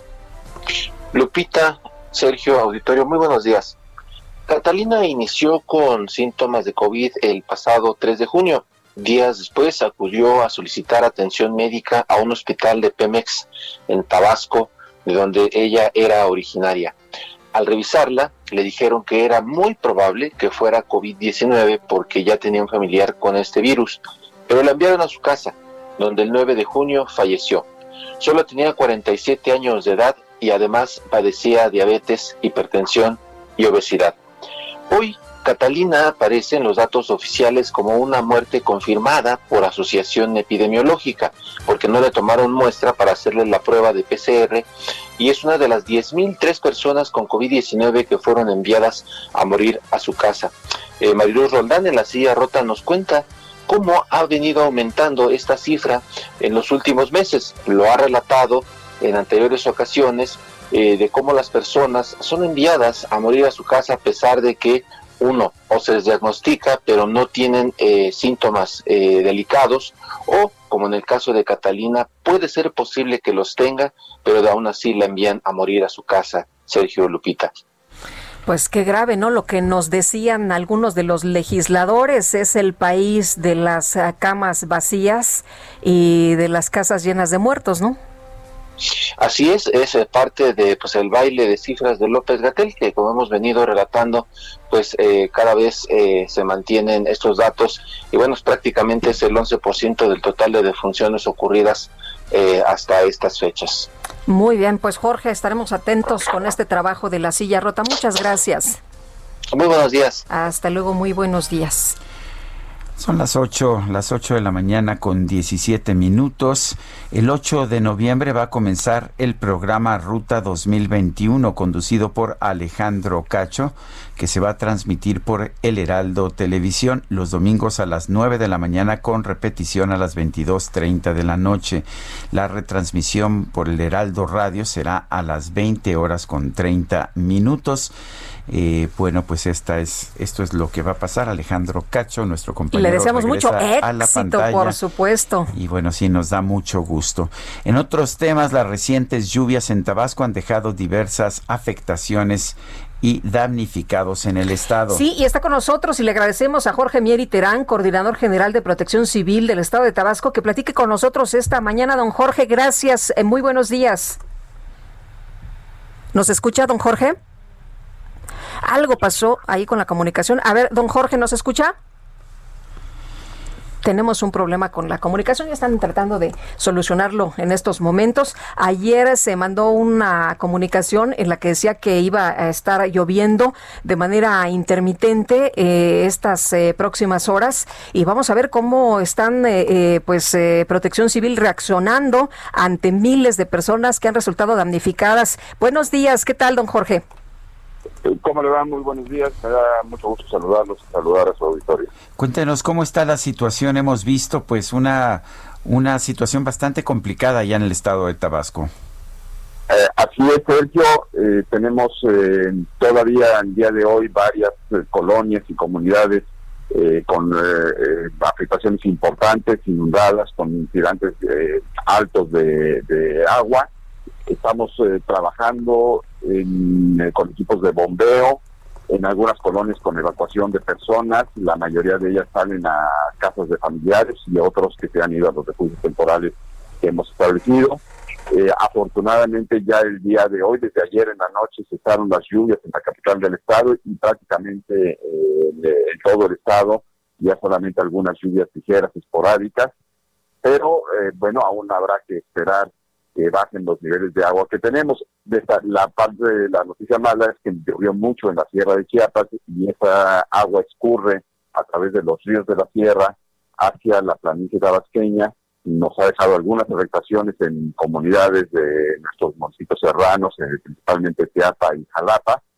Y pues seguramente en el transcurso del día el agua llegará aquí a la capital del estado no no estamos esperando que haya una complicación adicional, pero sí nos eh, frenará un poquito en el alivio en algunas de las colonias que todavía tenemos afectadas. Eh, señor, ¿de cuántas personas estamos hablando? Eh, teníamos datos de que hay más de 60 mil damnificados.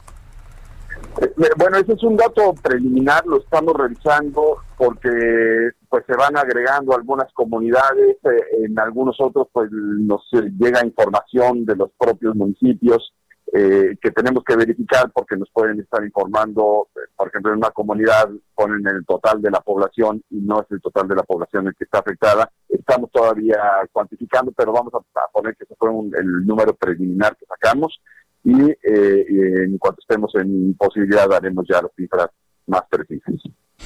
Bueno, pues Jorge Mier y coordinador general de Protección Civil del estado de Tabasco, gracias por tomar nuestra llamada.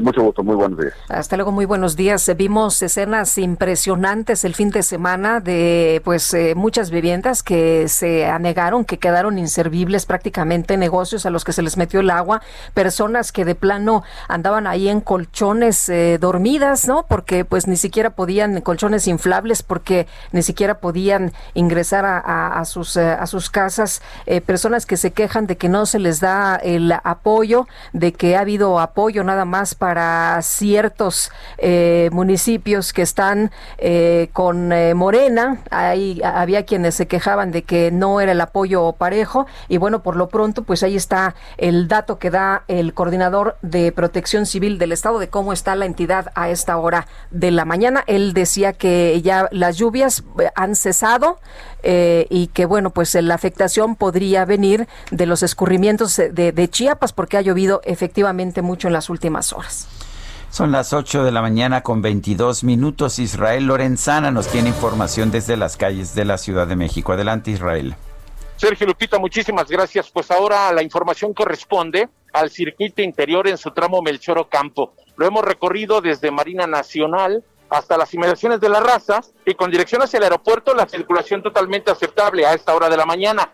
En el sentido opuesto, algunos asentamientos, principalmente en los carriles laterales, a la altura de la ribera de San Cosme y su continuación a México-Tacuba, y también aquí en la zona de Marina Nacional, para quien va con dirección hacia Avenida Revolución, hay que anticipar su paso por varios minutos. Hay ligeros asentamientos también con dirección hacia Benjamín Franklin y para incorporarse también a la Avenida Jalisco. Aquí no hay muchas alternativas, no nos queda más que pedirles a nuestros amigos que se armen de paciencia hacia la zona sur de la Ciudad de México. Sergio Lupita, la información que les tengo. Muchas gracias por la información, Israel. Hasta luego. Y Javier Ruiz, en la colonia Roma, ¿qué sucede? Cuéntanos. Hola Lupita, Sergio, ¿qué tal? Excelente mañana y justamente tenemos información de la Avenida de los Insurgentes. Todavía el avance bastante aceptable, al menos para quien transita de la zona del viaducto Miguel Alemán y esto en dirección hacia el eje 3 sur, más, para, más adelante para continuar hacia la avenida Chapultepec. El sentido opuesto son algunos reservos que son provocados por la operación de los distintos eh, semáforos, sin embargo el avance todavía es bastante aceptable. En donde sí hemos observado un poco de carga vehicular es sobre el viaducto Miguel Alemán, al menos para quien se desplaza del eje central Lázaro Cárdenas, y esto en dirección hacia la Avenida de los Insurgentes, más adelante para continuar a la Avenida Revolución. No está de más utilizar el eje 3 sur, la Avenida Baja California, el avance es mucho más aceptable para quien desea llegar hacia la zona poniente de la Ciudad de México. Y la Avenida Chapultepec también ya con carga vehicular, sin embargo todavía el avance es constante, al menos para quien se desplaza de la estación del Metro Sevilla esto en dirección hacia Insurgentes o más adelante para continuar a la colonia de los doctores. El sentido opuesto sin mayores problemas, justamente llegando a Florencia y más adelante a la incorporación a la avenida Lieja. De momento, Lupita, Sergio, el reporte que tenemos. Gracias, Javier. Hasta luego, buenos días. Alan Rodríguez está en Buena Vista. Adelante, Alan. Lupita, Sergio, muy buenos días. En estos momentos se registra una fuerte fuga de agua en el eje de Guerrero a la altura de la calle Estrella. En estos momentos ya se encuentra personal del sistema de aguas de la Ciudad de México quienes han acudido a la zona, eh, comienzan a abanderar para no afectar la circulación de los vehículos y van a buscar la toma más cercana para cerrarla y con esto dar procedimiento al trabajo de mantenimiento de este desperfecto que tenemos. Bastantes litros de agua que se están desperdiciando, por lo cual tenemos afectada la vialidad con dirección hacia el eje 1 norte. Gracias, Alan Rodríguez, 8 con 25. Sergio Sarmiento y Lupita Juárez quieren conocer tu opinión, tus comentarios o simplemente envía un saludo para ser más cálida esta mañana. Envía tus mensajes al WhatsApp 5520 109647.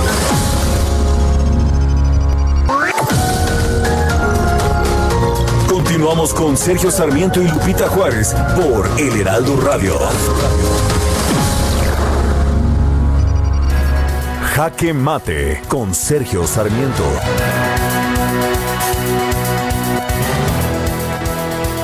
El exsecretario de Seguridad Ciudadana, Alfonso Durazo, concluyó su gestión con una, pues con una visión muy optimista de lo que había logrado en ese puesto. La historia escribió en su carta de renuncia, que es en su esencia insobornable, juzgará su debido tiempo nuestro desempeño y habrá de ser sin duda generosa. No pasará en vano el cumplimiento de nuestra responsabilidad con tintes de apostolado. Con este lenguaje decimonónico, triunfalista, se despidió del cargo Alfonso Durazo, pero la verdad es que es falso que haya dejado las cosas muy bien, es falso que tenga garantizada la aprobación de la historia. La verdad es que una de las razones por las que Andrés Manuel López Obrador es presidente de la República es precisamente por las fallas en materia de seguridad pública de los gobiernos de Felipe Calderón y de Enrique Peña Nieto, pero hasta el momento no hemos visto avances.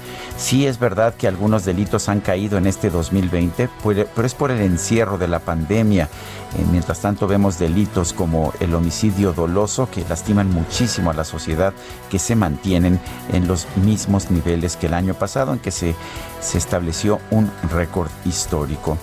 Le toca le toca un reto muy fuerte a, la nueva secretaria de Seguridad Ciudadana.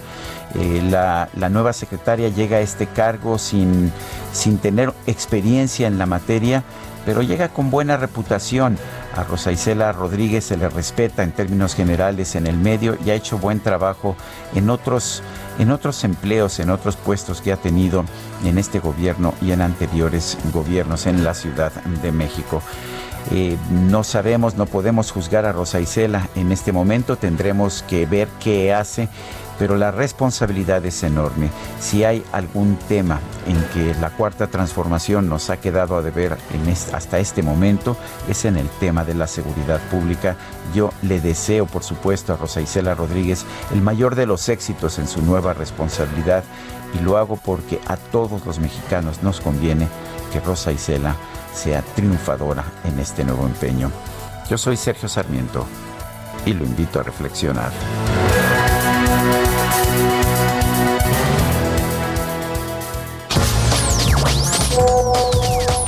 Hola, ¿qué tal? Sergio Lupita, equipo de producción. Un saludo muy afectuoso para todos ustedes este Día de Muertos. Soy Jan Z. Zarco y bueno, pues el comentario, la Secretaría de Bienestar habla mucho en relación de que a partir de mañana se dan los pagos para personas con discapacidad y adultos mayores. Sin embargo, hay muchísima gente que extravió sus tarjetas, que no tiene su pago desde hace casi dos años y no se tiene para cuándo. No hay ni órdenes de pago, no hay reposición de tarjetas y pues a ver qué es lo que pasa, porque pues es muy bonito hablar y pararse el cuello, pero no hay soluciones reales en este sentido. Ojalá que se mejore pronto la situación.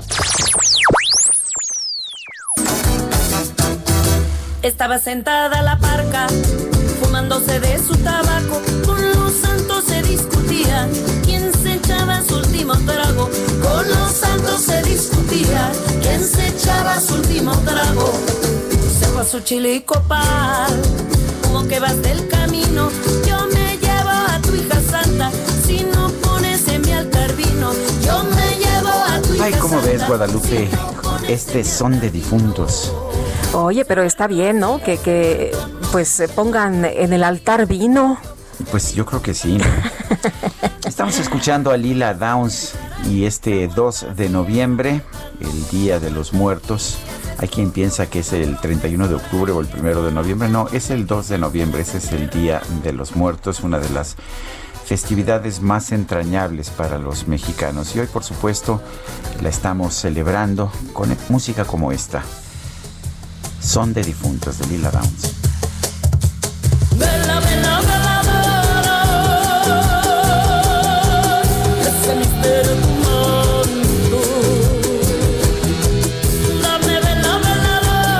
8 de la mañana con 35 minutos vamos a un resumen de la información más importante. Gobierno de Nuevo León informó que esta madrugada se registró una fuerte explosión en un gasoducto de Pemex ubicado, ubicado en el municipio de China. De manera preliminar no se reportan personas afectadas. Y el gobierno de Durango dio a conocer la muerte del secretario general de la sección 88 del Sindicato Nacional de Trabajadores de la Secretaría de Salud en el Estado, Oscar Chávez, a consecuencia de COVID. El Instituto de Verificación Administrativa de la Ciudad de México informó que este fin de semana suspendió nueve establecimientos que operaban como bares durante la emergencia sanitaria en las alcaldías de Benito Juárez, Cuauhtémoc y Tlalpan. Ayer los integrantes del movimiento Zapata Vive se retiraron de la caseta de cobro de la carretera México-Cuernavaca que mantenían tomada desde hace más de 13 días. Y no bien se retiraron, otro grupo llegó ahí pues a aprovechar y recolectar el peaje. Thank you.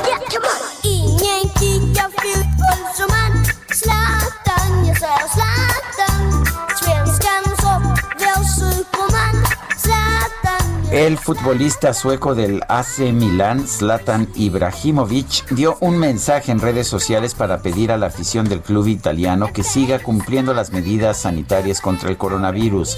Sin embargo, fiel a su personalidad soberbia, amada por sus seguidores, el delantero advirtió que él ya derrotó al coronavirus.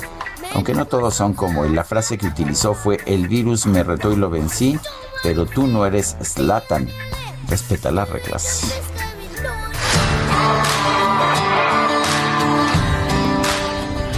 Il virus mi ha sfidato ed io ho vinto, ma tu non sei Zlatan, non sfidare il virus. Usa la testa e rispetta le regole. Distanziamento e mascherina, sempre. Vinciamo noi. Pues hay que usar la cabeza de vez en cuando, ¿no? Usa la testa y respeta la Uh, regla. sí, pues hay que usar la, La cabeza. Pónganse, por favor, el cubrebocas. La regla, perdón, Sí. creo que era. Sí. Oye, y, y distanciamiento social y todo lo que se pueda. Está en la línea telefónica Francisco Javier Acuña, comisionado presidente del INAI, y es que el eh, Instituto Nacional de Transparencia, Acceso a la Información y Protección de Datos instruyó a la Secretaría de Salud para que entregue información del subsistema epidemiológico y estadístico de defunciones de 2019 y 2020. ¿Qué tal? Eh, Muy buenos días. Muy buenos días, Sergio y Lupita. Gracias, por la oportunidad de eh, invitarnos a, a su auditorio. Gracias, comisionado presidente. A ver, cuéntenos exactamente qué se está instruyendo, eh, porque eh, exactamente cuáles son las instrucciones a la Secretaría de Salud. Sí, el, el subsistema de epidemiológico de defunciones es el registro completo que debe haber de todas las eh, causas que llevaron a muerte a pacientes bajo registro, por supuesto, del sector sanitario, y que es un deber de la Secretaría de Salud, naturalmente, eh, eh, llevar y llevar al día. O sea, llevar al día, me refiero lo más en la razonabilidad de las cuestiones, porque la actualización siempre puede llevar algunas, eh, algunos, un ligero, vamos a decir, desfase. Pero aquí, como suele ocurrir, por desgracia, muchas veces en el sector público, por eso el INAI es necesario en términos de estar eh, eh, reforzando el derecho de los ciudadanos a saber. Eh, la Secretaría de Salud alegó primero, le contestó a la persona que pidió esto que pues que sí tendría la información pero que no estaría actualizada y que y que por tal motivo pues le era imposible entregarla completa. Eh, fue esa la, la primera eh, la primera eh, eh, respuesta que por supuesto hizo que el solicitante se sintiera pues des- agraviado, inconforme, vino ante el INAI vía recurso y nosotros al, al conocer este asunto me tocó a la ponencia a mi cargo y nosotros lo que hacemos en ese caso es reclamar directamente al sujeto obligado y preguntar por qué dices que no tienes lo que debes de tener y naturalmente pues ya con este ejercicio lo que nosotros buscamos es obligar fue lo que hicimos, es instruir, como bien se dijo, no recomendar, instruir a la Secretaría de Salud a que entregue completo.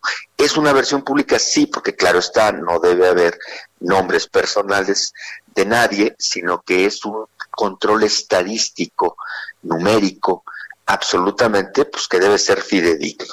Ahora, el contexto de la pandemia pues nos hace presumir a cualquiera que indudablemente quien lo haya pedido quiere saber qué control hay del 2019 al 2020 para encontrar la diferencia de cifras que son importantes para poder desde luego despejar las dudas que han rodeado la información que la Secretaría de Salud a través del subsecretario ha estado desde un principio de la pandemia manejando como las cifras oficiales. Francisco, ¿cómo, eh, aquí, por ejemplo, mucho se dijo que las actas de defunción se llenaron como se pudo con, eh, en algunos casos, neumonía atípica. ¿Se puede llegar a saber el dato eh, oficial, eh, transparentar la información y que se nos diga eh, lo que se está solicitando? Sí, mira, ya cuando un médico se prestó o por cualquier circunstancia a dar un certificado de función eh, diciendo que murió de cualquier cosa, ya no se puede retrotraer, porque naturalmente en ese caso hubo, eh, pudo haber lo que llamamos, vamos a decir mm, eh, benéficamente, eh, eh, error de, diagnóstico.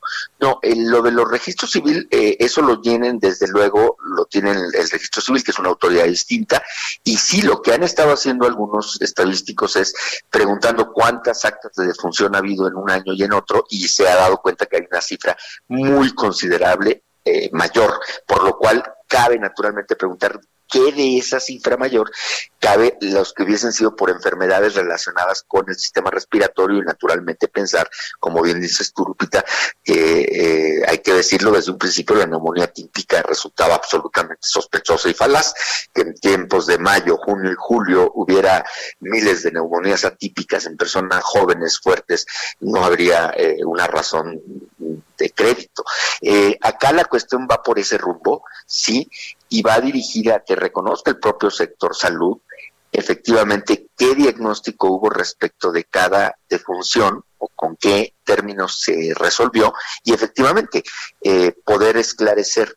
Pero al final, el que va a darnos al final, al paso del tiempo, la, respuesta en parte de lo que tú dices ahora, Lupita, es eh, el INEGI.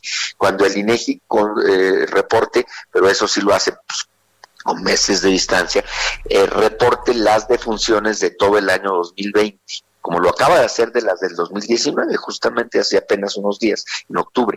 Eh, eh, entonces sí se va a poder tener las cifras, pero imagínate que tengamos que esperar a entonces, pues es lo que no tiene sentido. Y por eso a la Secretaría de Salud se le ordena que entregue este sistema, este subsistema de eh, epidemiológico de funciones, que quiere decir solo las que hayan muerto por causas relacionadas con una epidemia, para poder saber ahí pues sí, si hay otras epidemias que pudieran haber arrebatado vida, puede haberlas en términos eh, parciales o locales, muy localiza, muy, muy específicos. El caso es que nos pide que digamos, que se diga efectivamente quiénes eh, fallecieron, las causas de fallecimiento y naturalmente es un esfuerzo de la ciudadanía por conocer la verdad pública sobre un hecho que nos tiene a todos, nos debe tener a todos verdaderamente inquietos y, desalentados porque vivimos una tragedia nacional. Pues eh, Paco, como siempre, muchas gracias por platicar con nosotros. Muy buenos días. Muchísimas gracias, Sergio Lupita, por Hasta luego. Francisco Javier Acuña, comisionado presidente del INAI. La Secretaría de Salud de Hidalgo estimó que al menos 450 casos de COVID-19 están relacionados con las campañas electorales en el estado. El doctor Alejandro Efraín Benítez Herrera es secretario de Salud del estado de Hidalgo. Doctor Benítez Herrera, buenos días. Gracias por tomar la llamada. Muy buenos días a Lupita Juárez y a ti, Sergio. Muy buenos días a Buen toda día, audiencia. Doctor. Gracias. Eh, señor secretario, cuéntenos, eh, ¿cómo determinaron que al menos estos casos están relacionados con las campañas?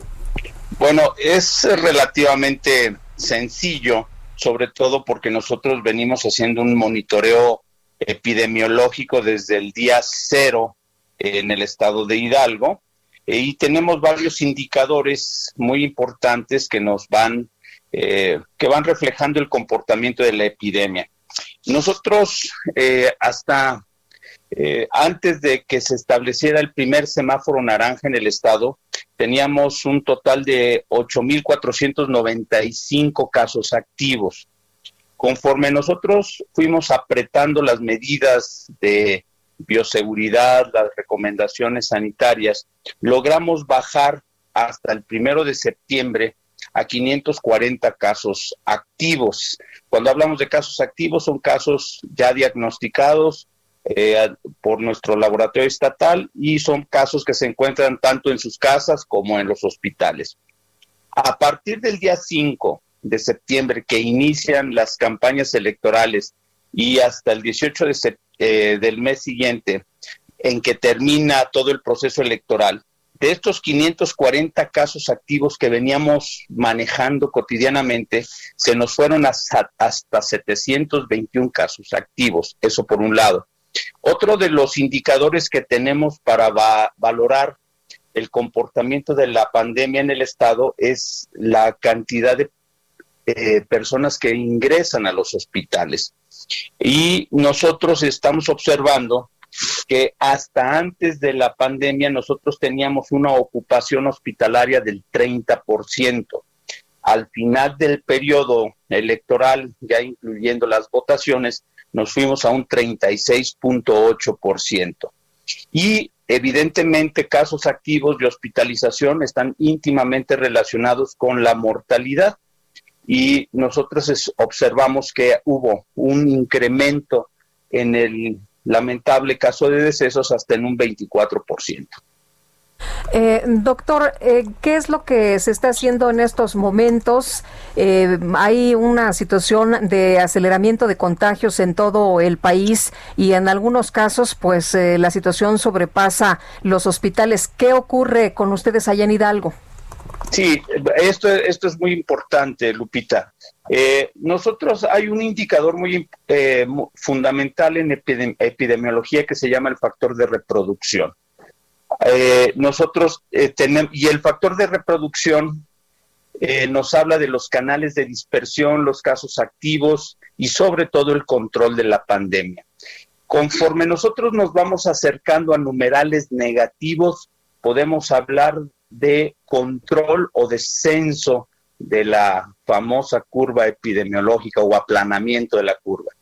Eh, eh, cuando se dio el primer semáforo naranja, nosotros estábamos en punto 97, logramos mantenernos durante muchas semanas en punto 92 y ahorita la Subsecretaría de Salud Pública me está reportando que eh, nos volvimos a ir por arriba del numeral 1, es decir, estamos en 1.07, es decir, eh, de tener el control de la pandemia, ahora hay un leve descontrol. Entonces, ¿qué es lo que vamos a hacer?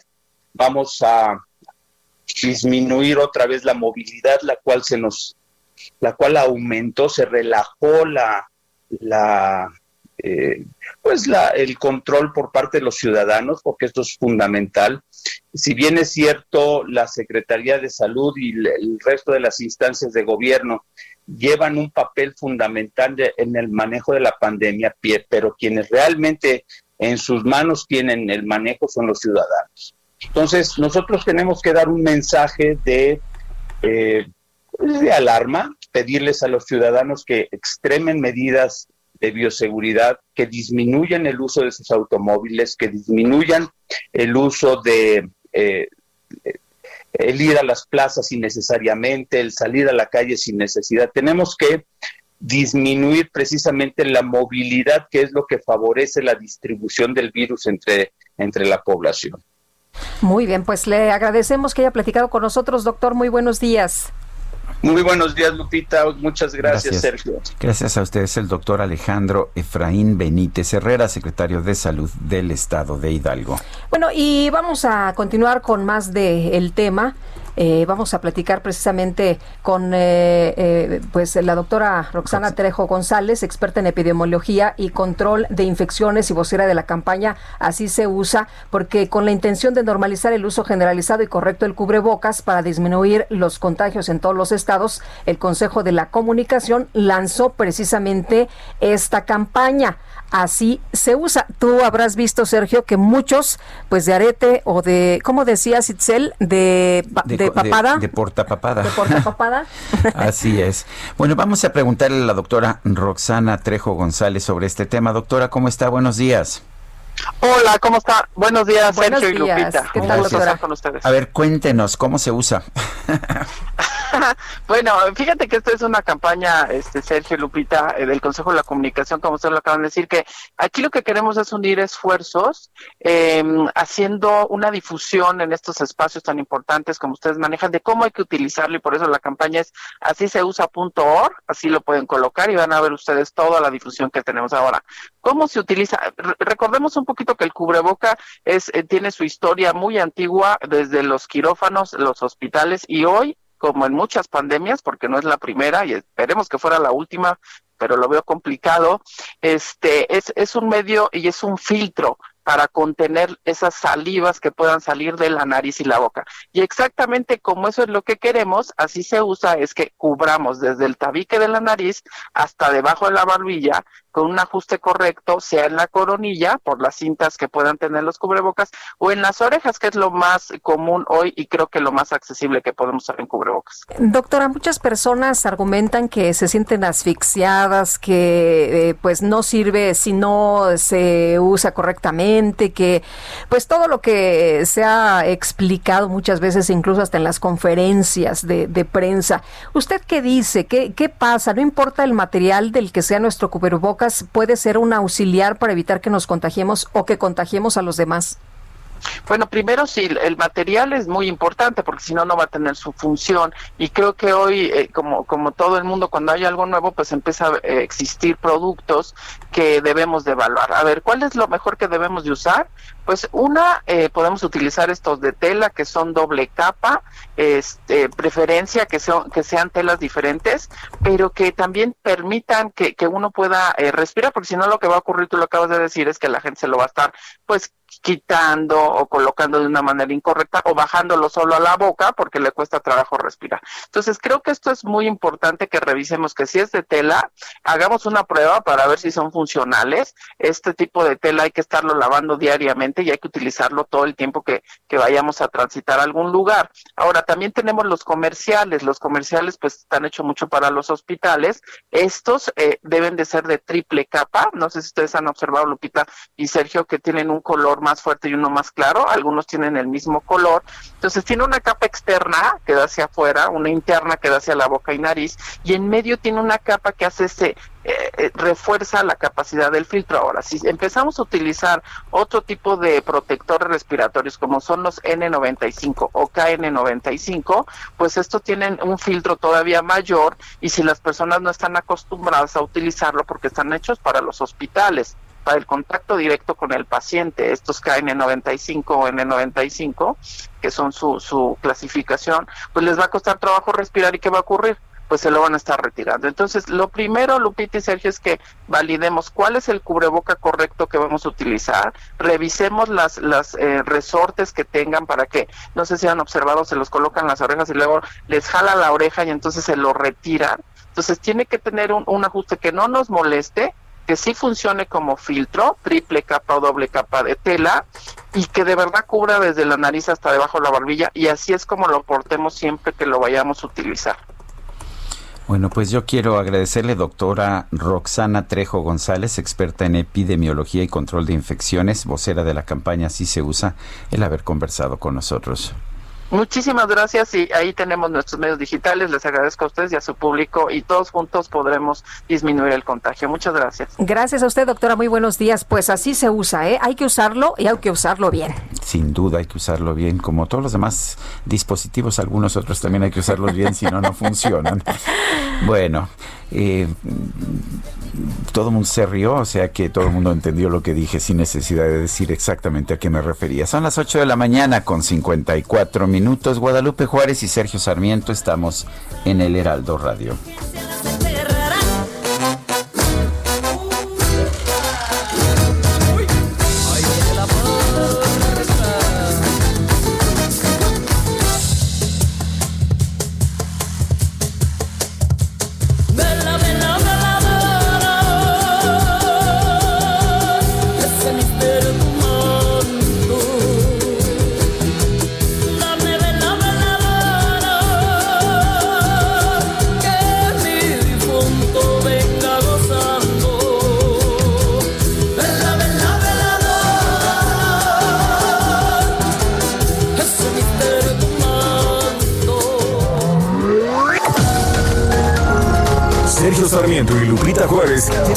Conocer tu opinión, tus comentarios o simplemente envía un saludo para ser más cálida esta mañana.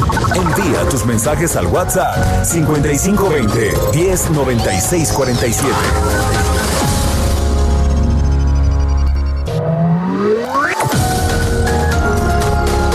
Continuamos con Sergio Sarmiento y Lupita Juárez por El Heraldo Radio.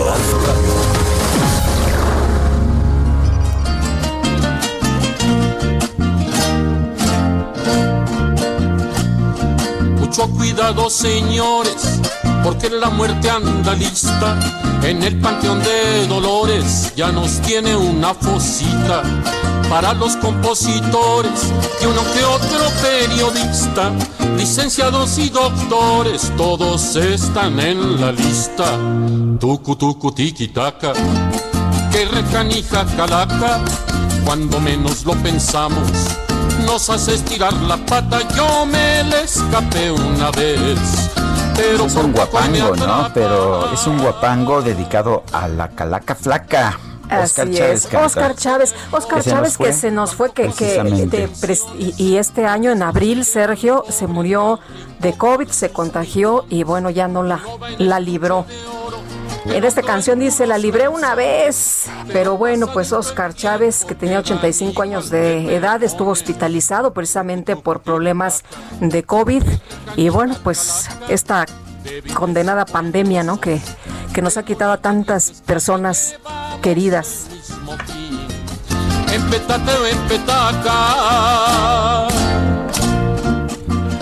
Y tenemos mensajes. Amy Shehoa dice, la actitud y las medidas gubernamentales ante la pandemia han sido de una negligencia criminal y todavía se les llena la boca de la estrategia funcionó. Díganselo a mi papá.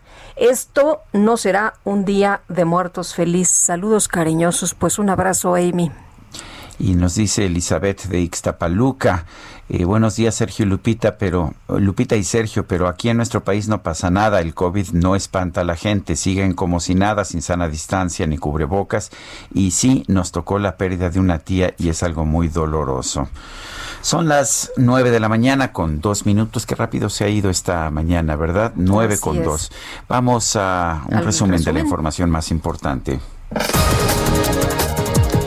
La Comisión Nacional del Agua informó que la tormenta ETA, la tormenta ETA, interesante nombre, se intensificó a huracán categoría 1 a 845 kilómetros al este-sureste del puerto Costa Maya, Quintana Roo.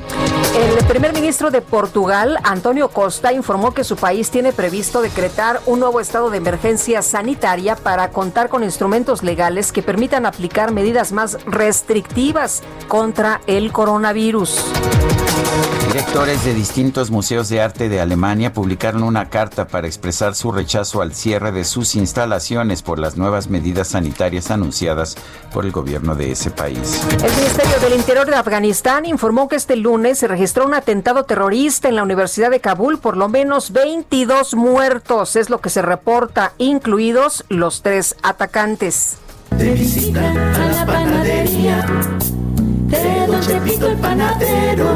Aprendimos cómo se elabora el delicioso pan de muerto. Rico el pan de muerto, A mí Sergio. me encanta el pan de muerto, pero pues ahora sí, ya dudé, ¿eh? Ya ¿Sí? dudé. A Eh, ver. Sí me gusta el pan de muerto, pero fíjate que el restaurante El Chilaquil del Valle, en la. Ciudad de México, puso a la venta su nuevo pan de muerto de ajonjolí relleno de chilaquiles. Y ahí sí, pues yo, la verdad es paso. que me detuve. Yo paso. Bueno, en redes sociales llamó la atención el nuevo producto, por lo que el establecimiento explicó que este es preparado con totopos naturales o de nopal, bañados en distintas salsas que pueden ser verde, roja, pasilla, mole, cacahuate y borracha, además de que incluyen alguna proteína como huevo, chorizo, pollo, cecina o arrachera. Ese ya no es pan de muerto. Eso iba yo a decir, ya no es pan de muerto. Son las 9 de la mañana con 4 minutos. Los temas que hemos estado platicando en los últimos días a propuesta del presidente Andrés Manuel López Obrador, él dijo que pues era una situación muy grave la que se estaba presentando en la contratación a través de terceros, esto de famoso outsourcing. Decía él, hay mucho coyote, hay mucha corrupción, hay que desaparecerlo, pero ¿cómo afectaría la eliminación de esta figura? Vamos a platicar con Enoch Castellanos, él es presidente de la Cámara Nacional de la Industria de la Transformación de la Canacintra. ¿Qué tal, Enoch? Buenos días. Buenos días, Lupita. Eh, un saludo al auditorio. Eh, lo, lo primero que puedo preguntar es, ¿por qué usan el outsourcing? ¿Por qué hay tantas empresas en México y en todo el mundo que utilizan el outsourcing, la subcontratación, como pues una forma normal de hacer negocios? Sergio, esto tiene respuesta porque las empresas se enfocan en lo que es su actividad preponderante, para lo que son buenos, lo que le llaman los americanos el core business, y dejan actividades que tradicionalmente han sido limpieza, seguridad, mantenimiento, administración, en manos de terceras compañías. Esto, eh, esto es una tendencia mundial. Y en México, bueno, ha habido quienes han abusado de esta figura, pero otros que la han usado desde hace décadas, aunque si bien fue eh, formalmente incorporada a la Ley Federal del Trabajo en 2012. Enoch, se afecta a los trabajadores, se habla de que tendremos una pérdida muy fuerte de alrededor de tres y medio millones de empleos, pero también el impacto para las empresas, ¿cuál es? Bueno, la, eh, la pérdida sí, entre dos, mm, dos millones novecientos mil y cuatro millones de trabajadores pudieran estar pasándose del lado de la informalidad. Esto es importante decirlo porque actualmente México tiene un 56% de su mercado laboral en la informalidad y eh, con esta medida de prohibición se agudizaría. Las empresas definitivamente perderían competitividad porque muchas empresas de capital extranjero asentadas en México usan la figura de outsourcing y sobre todo porque en sus países no tienen el tema del el reparto de utilidades. Esto no tiene nada que ver, es un derecho ganado con, por los trabajadores, pero cuando, por ejemplo, son empresas de base tecnológica como las .com, que tienen pocos trabajadores y mucha facturación, se generan márgenes de utilidad que pues se estarían repartiendo entre esos trabajadores más que lo que se reparte incluso entre los accionistas. Esto no, no es una, una figura sana. El, ah, ¿Qué habría que hacer? ¿Habría que modificar en algo la ley eh, o, o aceptar la prohibición? ¿Qué, qué opina usted? Definitivamente yo creo, yo creo que, se debe de aplicar la ley. Está muy claro cuáles son los casos de outsourcing ilegal o de, o de subcontratación ilegal y la autoridad del Estado mexicano debe de perseguir a aquellos que usan esta figura para evadir impuestos o eludirlos. Pero hay muchísimos otros, millones de trabajadores que tienen un trabajo con prestaciones y que eh, bajo esta figura pueden conseguir empleo. El- la alternativa es, bueno, lo que he comentado, que, que esos empleos serán a la informalidad porque muchas empresas, sobre todo de menor tamaño, perderán competitividad y tienen el riesgo de cerrar. Eh, ¿Crees que el presidente ha revisado bien eh, este tema o le faltan datos para tomar una decisión? Porque la propuesta es que esto se elimine. Sí, yo creo que yo creo que el presidente, con todo respeto, lo está haciendo con un fin político electoral. Por eso es que en los últimos días estamos hablando de aumentos al salario mínimo, de, de eliminación del outsourcing. Lo que él quiere es, eh, pues, restablecer cierto grado de popularidad en la base eh, de trabajadores. Y el, caso fue debidamente discutido en el Senado. Yo participé en el Parlamento abierto, en donde, por cierto, uno de los grandes usuarios de la subcontratación o llamada outsourcing es el propio gobierno federal y eh, las cámaras, tanto de diputados como de senadores. Esto se tiene que revisar porque ya había, ya había una propuesta consensuada que incluso se aprobó en comisiones, pero que de última hora fue bloqueado por uno de los senadores y que impulsaba la prohibición. Bueno, el, ah, ¿qué podemos esperar? ¿Qué qué va a pasar si se efectivamente se, impide la subcontratación? Pues yo creo que sí, perderíamos mucha mucho brillo en cuanto a, la atracción de inversiones. Eh, los capitales pensarían dos veces antes de, traer sus, eh, sus negocios a México y definitivamente sí creo que sería un golpe al, al empleo formal, Sergio. Muy bien, pues Enoch Castellanos, presidente de la Cámara Nacional de la Industria de Transformación, la Cana Sintra, gracias por hablar con nosotros. Gracias, Sergio. Gracias, Lupita. Un saludo al auditorio. Gracias, igualmente. Buenos días. Son las nueve con nueve.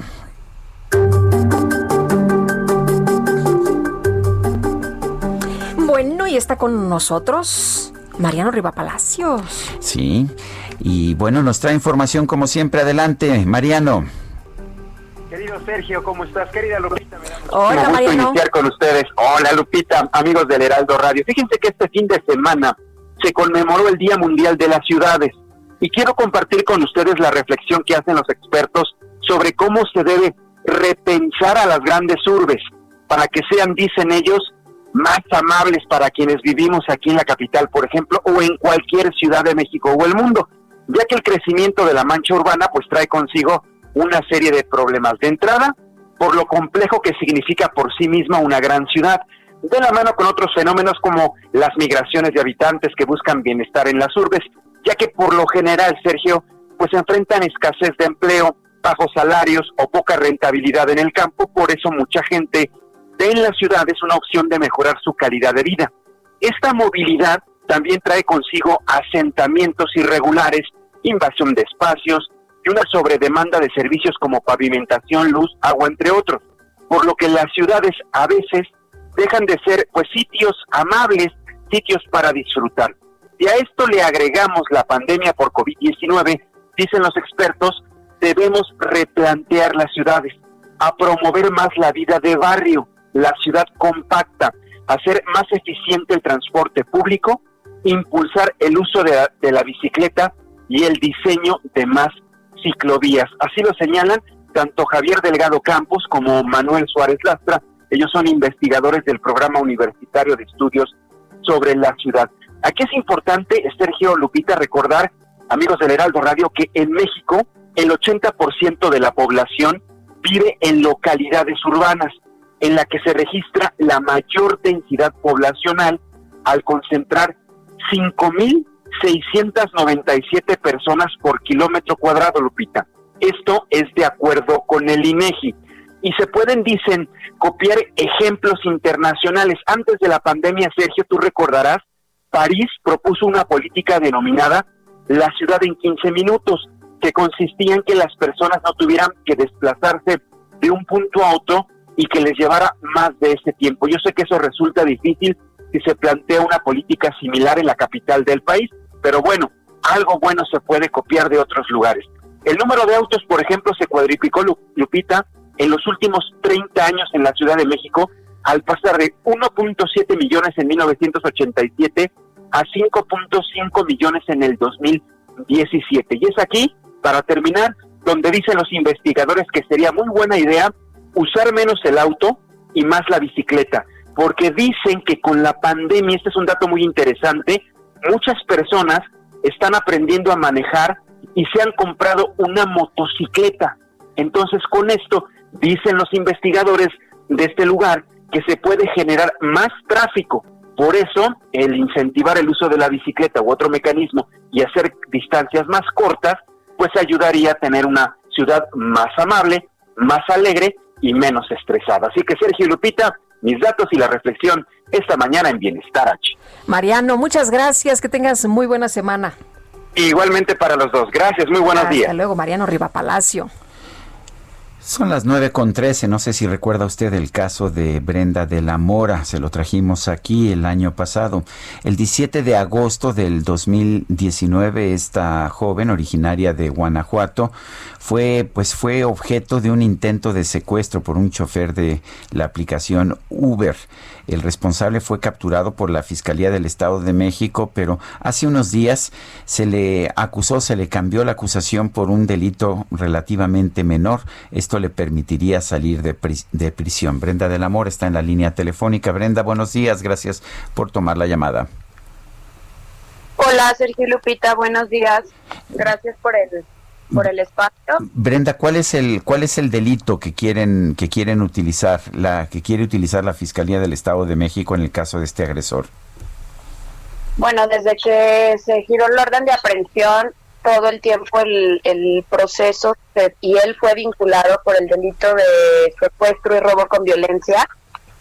Y el sábado pasado tuvimos una audiencia virtual este donde pues resulta que la defensa y el, el MP de la fiscalía pues ya habían hablado, ya se habían puesto de acuerdo, entonces el MP dio una acusación menor nada más por robo con violencia, lo que le acorta más del 70% la pena a este a esta persona.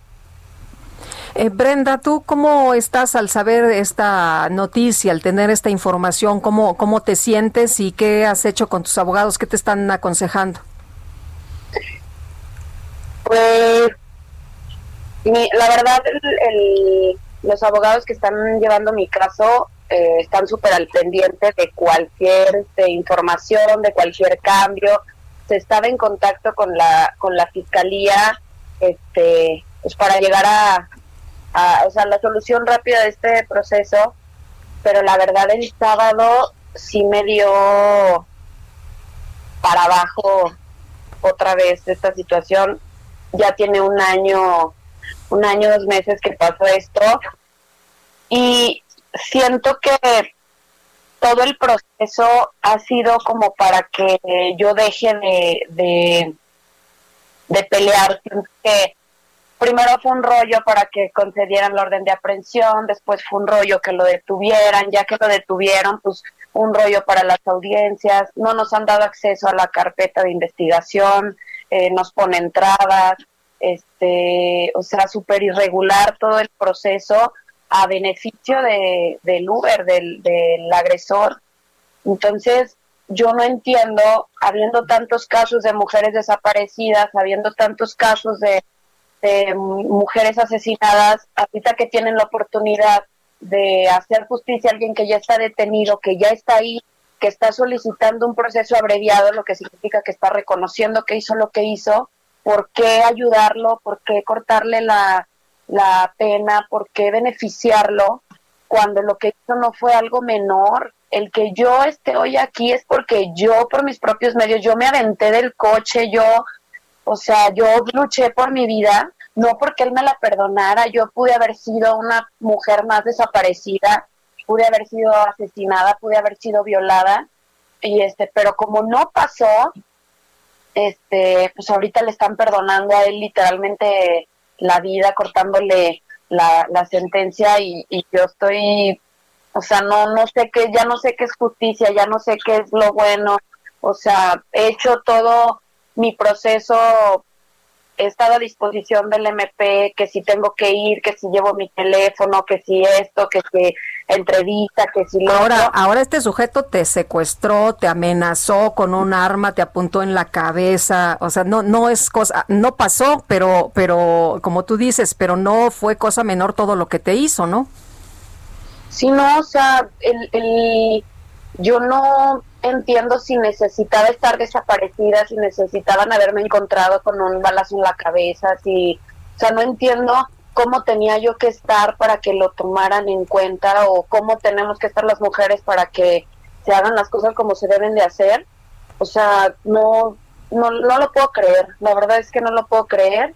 Yo no había querido ya como moverle en el tema de medios porque confiaba en que el proceso iba bien, en que la fiscalía estaba haciendo su trabajo correctamente, pero ahorita pues me doy cuenta de lo que todo el mundo me venía diciendo, que pues lo dejara así, que siguiera con mi vida, que diera carpetazo, y ahora entiendo que la, generalmente uno no denuncia porque porque es súper desgastante emocionalmente, físicamente, económicamente, es súper desgastante. Pues Brenda Mora, yo te agradezco el que hayas tomado nuestra llamada y gracias por dar a conocer esta situación. Muchísimas gracias a ustedes por una vez más abrirme las, las puertas de su espacio, pues para hacer un llamado a ver si esto hace que encaminen bien las cosas como deben de ser, respetando los procesos de los dos y los derechos de los dos. Yo no estoy cerrada a, al procedimiento abreviado, simplemente no estoy de acuerdo en la forma como lo acordaron sin mi consentimiento ni el de mis abogados. O sea, fue un trato muy por abajo del, de la mesa, la verdad. Gracias Brenda. Es Brenda de la Mora, esta mujer que pues que fue atacada el año pasado, vale la pena prestarle atención porque el vía crucis que ella ha vivido es el que viven todas las mujeres sí. que son objeto de una agresión. Luego nos dicen que no, que lo importante es tener cuotas para diputados y en los partidos políticos, cuando lo más importante es poder proteger a las mujeres en su vida cotidiana, las que no son políticas. Son las 9 con 19 minutos. Bueno, y la activista Kenny Hernández, integrante del colectivo libertario Zapata Vive, pues fue detenida por la toma de casetas de caminos y puentes federales en las que organizaciones y grupos eh, eh, anarquistas han pedido dinero y bueno, esto ha causado millonarias pérdidas económicas. Ellos estuvieron por ahí en un plantón este fin de semana frente a la Fiscalía General de la República. ¿Y qué fue lo que pasó? Sergio Compa, activista político y vocero de los colectivos Red Libertaria. ¿Cómo estás? Gracias por tomar nuestra llamada. Muy buenos días. No, al contrario, gracias a ustedes, a sus órdenes. A ver, cuenta, Eh, cuéntanos muchas de, gracias a todo el público que nos escucha. cuéntanos de, de esta causa. Eh, bien, pues en cuatro meses es la cuarta denuncia que hacen eh, autoridades y concesionarias privadas de tramos carreteros de peaje en contra de la defensora de derechos humanos, la licenciada eh, Kenia Inés Hernández Montalbán. Así que iniciamos una protesta en la caseta de Tlalpan, dando libre tránsito, de lo cual yo puedo eh, pedir que si alguien tiene alguna foto o video en la que en algún momento la licenciada Kenia haya pedido cooperación a los automovilistas la muestre, porque no es así. Ella libera dando el libre tránsito para que los coches no paguen como un derecho constitucional consagrado en el artículo 11. Y hay un ataque eh, es una campaña de criminalización por las autoridades y concesionarias privadas. Hay un acoso judicial, ya que esta es la cuarta ocasión en que le realizan denuncias a la licenciada Kenia. Y hay una vulneración en sus derechos humanos tremenda, ya que ella tiene eh, protección del mecanismo nacional de protección a defensores de derechos humanos y periodistas, y en declaración en la última audiencia en Morelos por parte del juez de Guerrero, el juez José Miguel López Rodríguez, eh, declara que ya han sido suspendidas sus garantías de protección como defensora de los derechos humanos, lo cual pone en peligro y vulnera la seguridad no solo de ella, sino también de sus hijos. Eh, Sergio, una pregunta. ¿Tomar casetas no es un delito? Eh, tomar la caseta como tal, podríamos hablar de un delito, pero si buscamos en el diccionario tomar, es asir firmemente con las manos o garras algún objeto, de manera que nadie podemos tomar una caseta, sino que las liberamos. No hay delito, eh, así lo han declarado jueces en juicios en el estado de Jalisco y podemos mostrar esto públicamente. También en el estado de Sonora han determinado jueces que no hay delito al levantar una pluma y permitir el libre tránsito, ya que no se obstruye. Liberamos, liberamos el libre tránsito como un derecho constitucional, como el México con el que soñaron Villa y Zapata, un México en el que no haya autopistas para ricos y pobres. O que no haya autopistas, o que no haya autopistas, y punto. Para todos, ¿no, señor? Eh, el pago de impuestos bien puede proporcionar el mantenimiento de las autopistas, ya que si ustedes... Pero no, ¿no es injusto eso, que los pobres paguen impuestos para subsidiar las autopistas de los ricos? Así es. Me parece injusto que la gente pobre, a ver, pagar para salir a trabajar desde sus hogares y hemos exigido en documentos en eh, la presidencia. ¿Por eso no es Eh, mejor que quien tiene personas- dinero pague la autopista? Eh, no, lo que es mejor es que los concesionarios dejen de evadir impuestos, ya que en las concesiones podemos encontrar que ellos solo pagan el 0.05% de IVA cuando cobran el 16. Eso se llama evasión fiscal. Y por favor, en el INAI, bajen los documentos en la Secretaría de Comunicaciones y Transportes. Ahí están las concesiones carreteras que tienen acceso todos los ciudadanos y pueden eh, de propia mano descubrir que hay una evasión gravísima, ya que la mayoría de las autopistas son concesionadas privadas y los mexicanos debiéramos de tener un libre tránsito en todo el país. Bueno, pues Sergio Compa, activista político, vocero de los colectivos Red Libertaria, gracias por hablar con nosotros esta mañana. Muchas gracias. Lo más importante es que entendamos que la licenciada Kenia Inés tiene reconocido trabajo de defensa a los derechos humanos y está siendo vulnerada con una ilegal detención y eh, ella pues eh, no tiene eh, pruebas de comisión de delito. Científicamente los jueces debieran de demostrarlas y no las hay. Muy bien. Gracias, Sergio Compa. Son las 9 con 25. Regresamos. infierno pa' que el diablo lo caliente. Tucu, tucu, tiki, taka. Que recanija, Sergio Sarmiento y Lupita Juárez quieren conocer tu opinión, tus comentarios o simplemente envía un saludo para ser más cálida esta mañana. Envía tus mensajes al WhatsApp 5520 109647.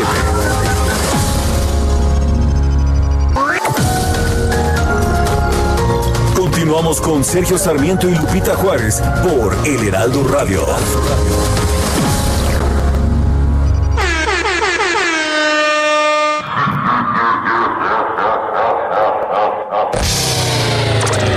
Micro Deportiva.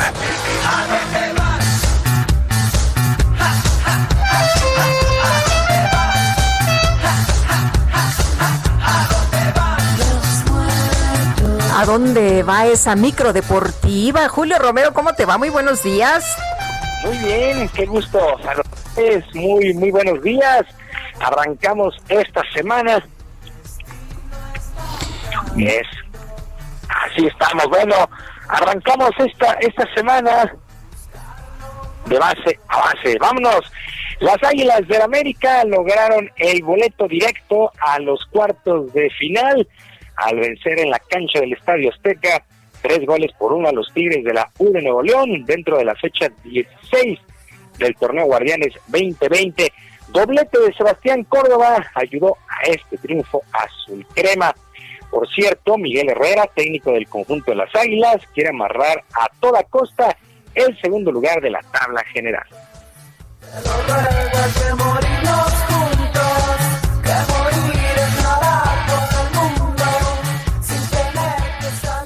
El equipo Juárez todavía no está descartado, peleará también por, por calificar y iremos a hacer un partido redondo para cerrar bien el torneo y entonces sí, empezar a preparar. Tendremos como 20 días para preparar el primer partido de la liguilla y reitero, quedar mejor posicionados para poder eh, determinar el día que nos convenga a nosotros. ¿no?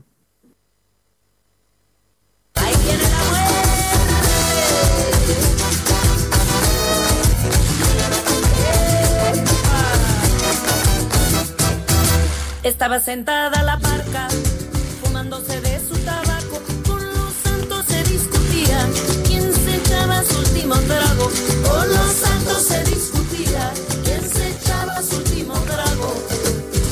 su. Adelante, Julio. Bueno, las Águilas del América los, los saludaba.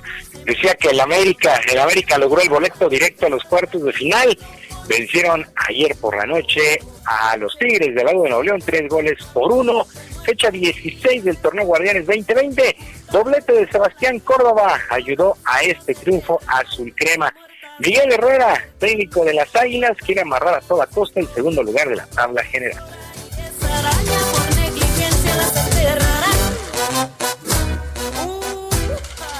Se los dije a los jugadores en la semana y se los dije en el entretiempo. Es un partido que nos vinimos en el descanso perdiendo 2 a 1 y les dije que era este- estos 45 minutos restantes iba a, saber, iba a ver para qué el equipo estaba para la liguilla y el equipo demuestra que el equipo demuestra que es valiente, que va al frente, que, que no deja de querer ganar.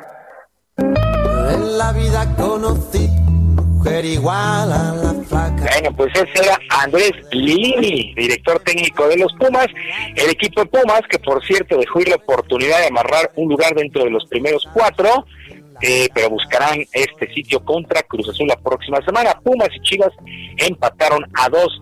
Otros resultados completos de esta jornada, Mazatlán 5 por 0 sobre San Luis, Necaxa venció 3 por 2 al Toluca, Pachuca 2 por 0 sobre Cholos, Juárez venció 1 por 0 al Querétaro, el Atlas perdió 1 por 0 ante la Franja del Puebla.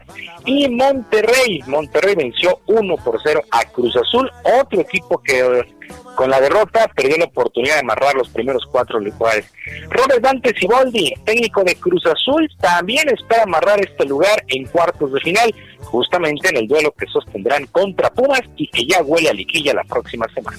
Por un beso de la flaca daría lo que fuera. Por un beso de ella, aunque solo estamos a, eh, a tiempo de poder revertir la situación y hoy nos tocó perder ante un gran rival. Tenemos que ahora preparar lo que viene, que es el partido con Pumas, y, y todavía está eh, al alcance de nosotros el poder quedar dentro de los primeros cuatro lugares y, y vamos a, a- a luchar hasta el final, hasta que conseguir eso, porque este club se, se merece estar en, en los primeros cuatro lugares. Esta jornada 16 cierra hoy por la noche a las 9 con León enfrentando al Santos Laguna. Por lo pronto, ¿cómo están los primeros ocho calificados, digamos, de momento a la liguilla? El primer lugar es León con 36 y América con 31 en segundo lugar. Ellos ya amarraron estos dos primeros lugares. Mientras que Pumas es tercero con 29, Cruz Azul también tiene 29 en el cuarto sitio, Monterrey también tiene 29 en el quinto lugar, el sexto es Tigres con 27, Pachuca con 27, eh, con 25 el séptimo lugar y el octavo lugar es las Chivas, o son las Chivas con 23 puntos. Mexicanos en Europa este fin de semana, el equipo del Betis venció 3 por 1 al Elche. Allá en España, Andrés Guardado no fue convocado y Diego Lainez entró de cambio al minuto 81 para el Betis. Héctor Herrera jugó los 90 minutos para el Atlético de Madrid, que venció 3 por 1 al Osasuna. Barcelona empató 1 con Alavés y el Real Madrid goleó 4 por 1 al Huesca. Mientras que Jesús Manuel el Tecatito Corona, también todo el duelo para el Porto, que sorpresivamente perdió 3 por 2 ante el conjunto Pacos de Ferreira allá en Portugal.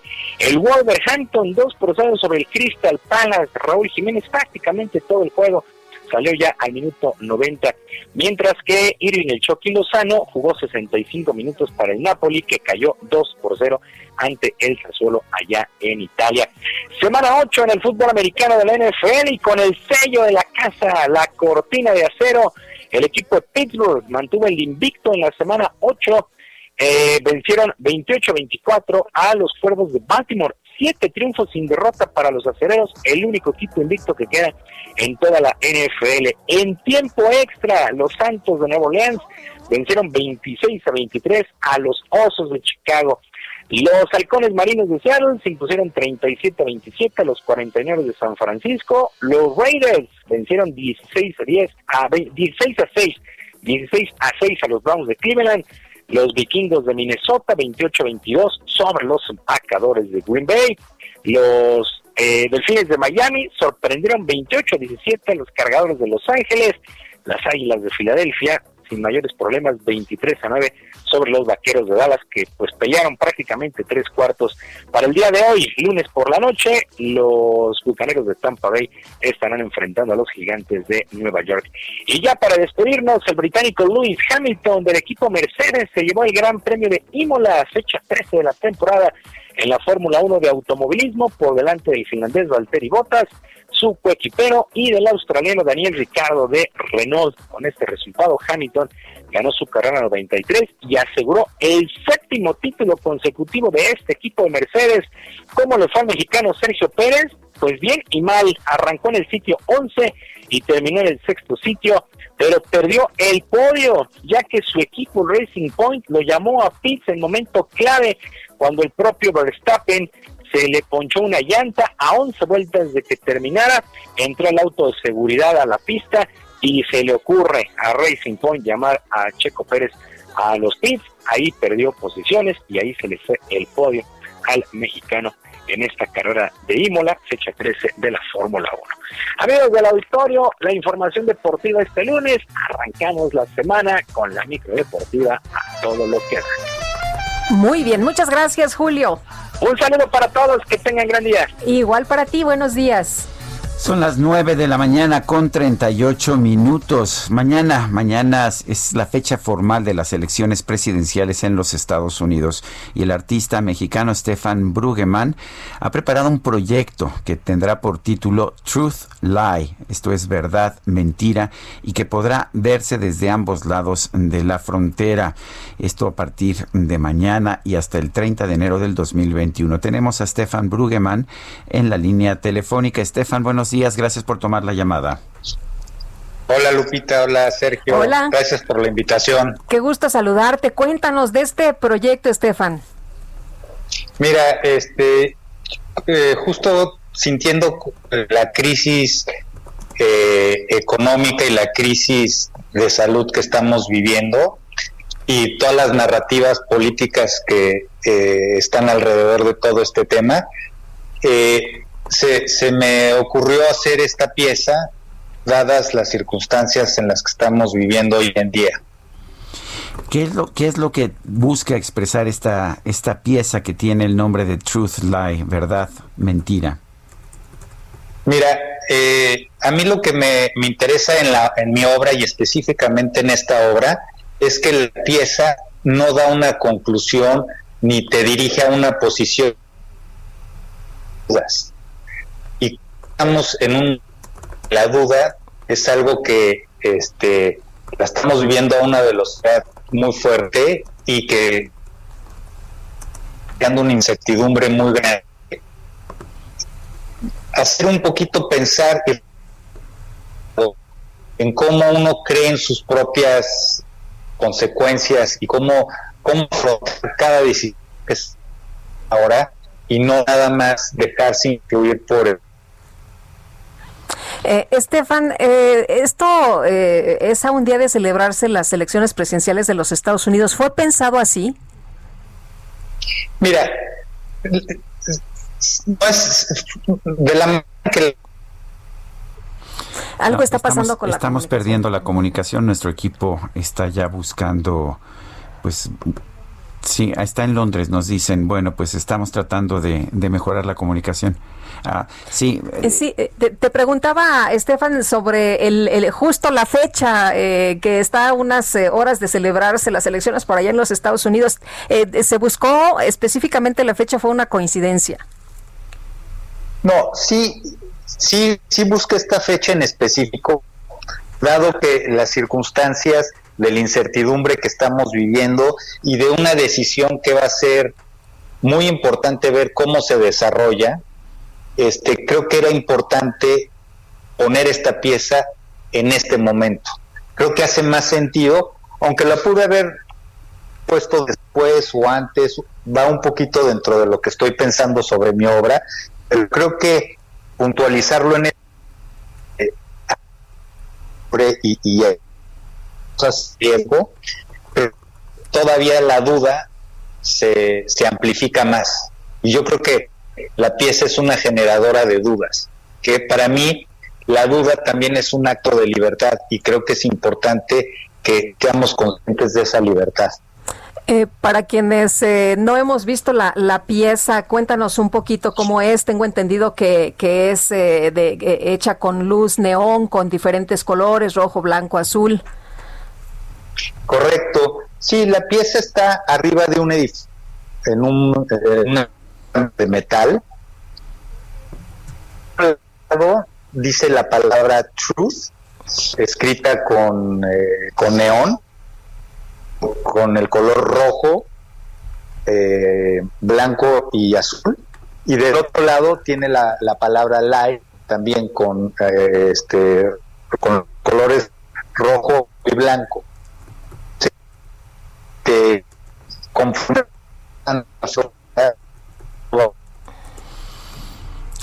No, eh, la verdad es que estamos, eh, él, se encuentra, Stefan Brugeman se encuentra ya en Londres, pero no estamos teniendo una transmisión, una conversación que pues que nos permita pues entender sus ideas.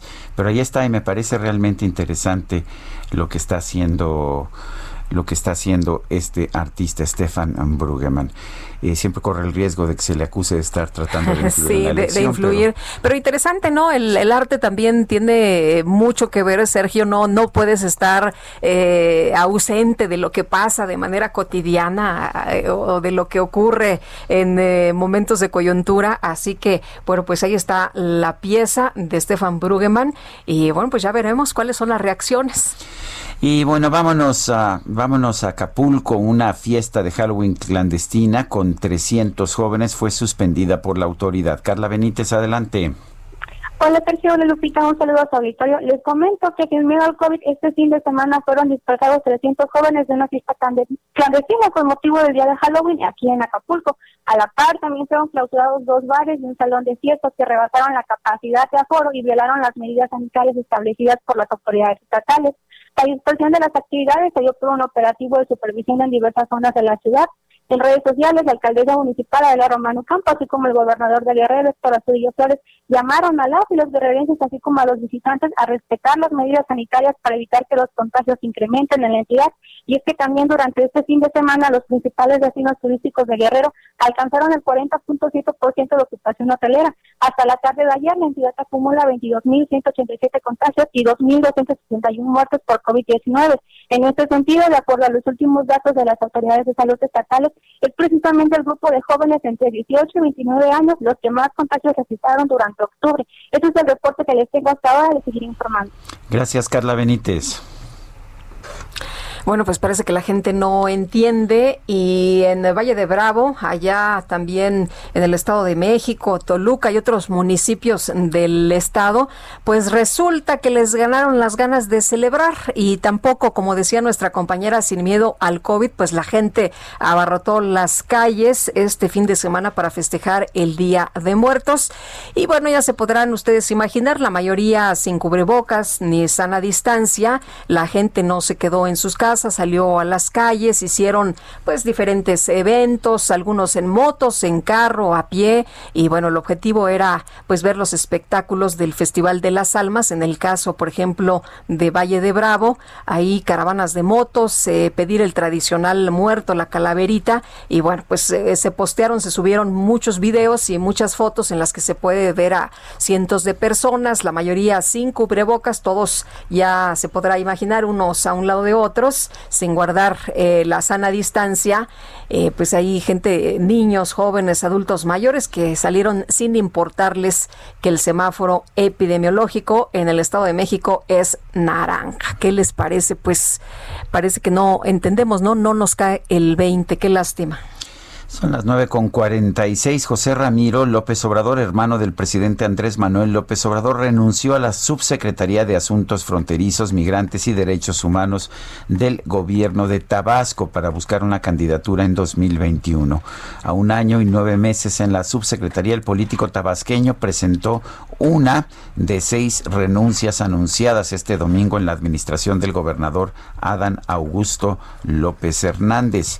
Quiero agradecerle a los funcionarios que en virtud de que tomaron la decisión de participar en el proceso electoral decidieron separarse del cargo, es lo que dijo López Obrador, hermano del presidente de la República. Y bueno, en otras noticias que pues que mm, en otro en otro momento eh, seguramente habríamos dado hasta como principal eh, pues le estamos dando el adiós a Sean Connery, este actor escocés, un actor escocés, actor de cine, eh, que surgió también, que tuvo también desempeño en el teatro, pero principalmente actor de cine, que ganó eh, un premio Oscar, dos premios BAFTA, los premios británicos, tres Globos de Oro, que nació el 25 de agosto de 1930 y bueno, pues uno de los grandes ah, realmente estaba, acababa de cumplir 90 años y no estaba joven, pero pues qué pérdida, ¿no? Finalmente uno de los de los grandes de la pantalla cinematográfica, uno de los veía, clásicos. Veía Sergio en, en el Twitter legendario, leyenda. Bueno, la verdad es que sí, que todos los adjetivos que le pusieran, pues eh, todos le quedaban a este hombre que pues que fue eh, James Bond, pero que también hizo otros papeles importantísimos en el es. cine. Recuerdo entre entre otros eh, pues el papel de este policía honesto en Los Intocables. Eh, pasó también fue productor con películas ah, eh, con- con- bueno con películas como Nunca digas nunca jamás. Eh, bueno realmente uno de los grandes uno de los grandes de la actuación y me acuerdo pues de muchas de muchas de sus actuaciones vale la pena el nombre de la rosa nos En nombre, de, en nombre de la rosa, sí. eh, gran película también. Descansa en paz, Sean Connery.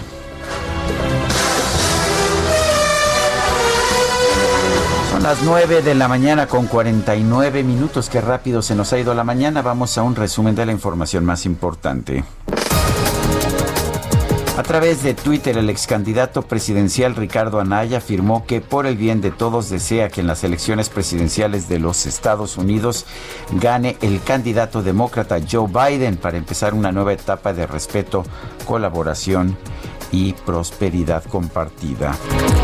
Bueno, escuche usted esto. El Vaticano señaló que las declaraciones del Papa Francisco sobre permitir las uniones civiles de parejas homosexuales fueron sacadas de contexto en el documental Francesco, aunque confirma que el Papa considera que éstas deben gozar de protecciones legales.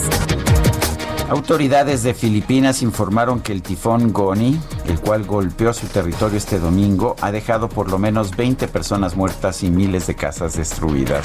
El actor estadounidense Johnny Depp perdió el juicio por difamación que interpuso en contra del diario británico The Sun por calificarlo en un artículo como un marido violento.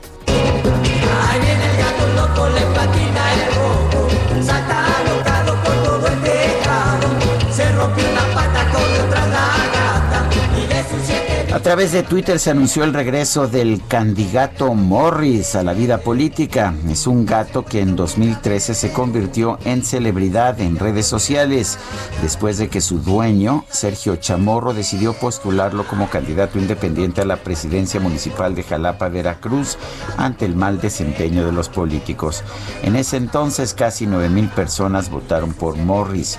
Quedó en cuarto lugar de la contienda, que no está nada mal para un gato. Los votos, sin embargo, ya sabe usted cómo es, cómo son los fraudes electorales, fueron declarados nulos. No me digas. Sí, parece que no tenía O sea, no puedo poner eh, voto por cantinflas. Pues parece que no. En su cuenta de Twitter, el candidato señaló que la caballada no está flaca, sino famélica, por lo que ya se ve en las elecciones del 2021.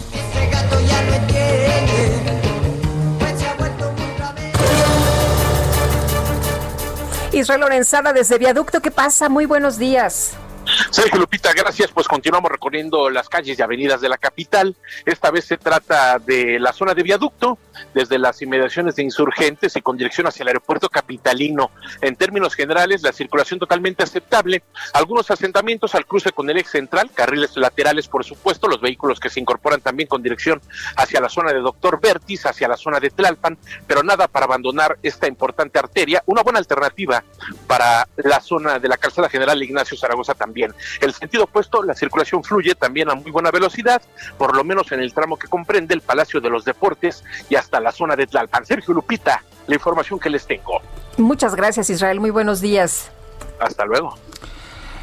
Es Israel Lorenzana, son las 9 de la mañana, 9 de la mañana con 52 minutos. Eh, los mercados, ¿qué está pasando? Sube el índice de precios y cotizaciones de la bolsa mexicana 0.5%. El Dow Jones sube fuertemente 1.8%. El dólar 21.65 a la venta en ventanillas bancarias. Y vámonos con Javier Ruiz, que nos tiene información vial. Adelante, Javier. Sergio Lupita, ¿qué tal? Excelente mañana. Tenemos información de la zona centro de la Ciudad de México. Hace unos momentos recorrimos el paseo de la reforma. En general, el avance todavía es bastante aceptable, al menos para quien se desplaza del circuito interior y para llegar a la columna del Ángel de la Independencia. Más adelante el entronque con la avenida de los insurgentes. El sentido opuesto, únicamente lo que hemos podido observar, algunos rezagos que son provocados por la luz roja de los diferentes semáforos, pero en general el avance todavía es bastante aceptable, solo hay que moderar la velocidad también para evitar pues algún accidente y en lo que corresponde al eje 1 poniente, la avenida Bucareli, en general el avance también es constante desde la avenida Morelos y para quien desea llegar hacia la avenida Chapultepec o bien para continuar sobre el eje 1 poniente, la avenida Cuauhtémoc. De momento, Sergio Lupita, el reporte que tenemos. Gracias, Javier Ruiz.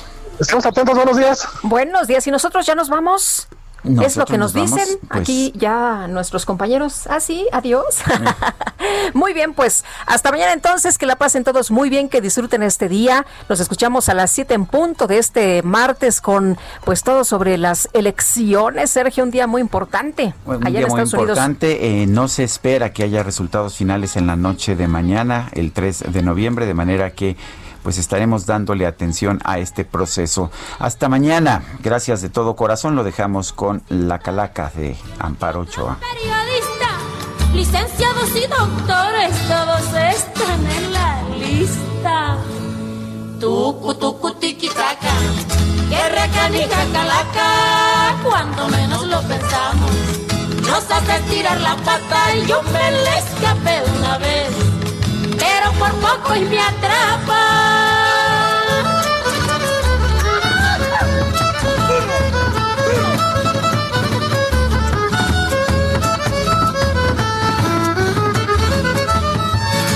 La muerte no enseña el cobre, tampoco hace distinciones. Lo mismo se lleva al pobre que al rico con sus millones. Uno va en estuche de oro y el otro Heraldo Media Group presentó Sergio Sarmiento y Lupita Juárez por El Heraldo Radio.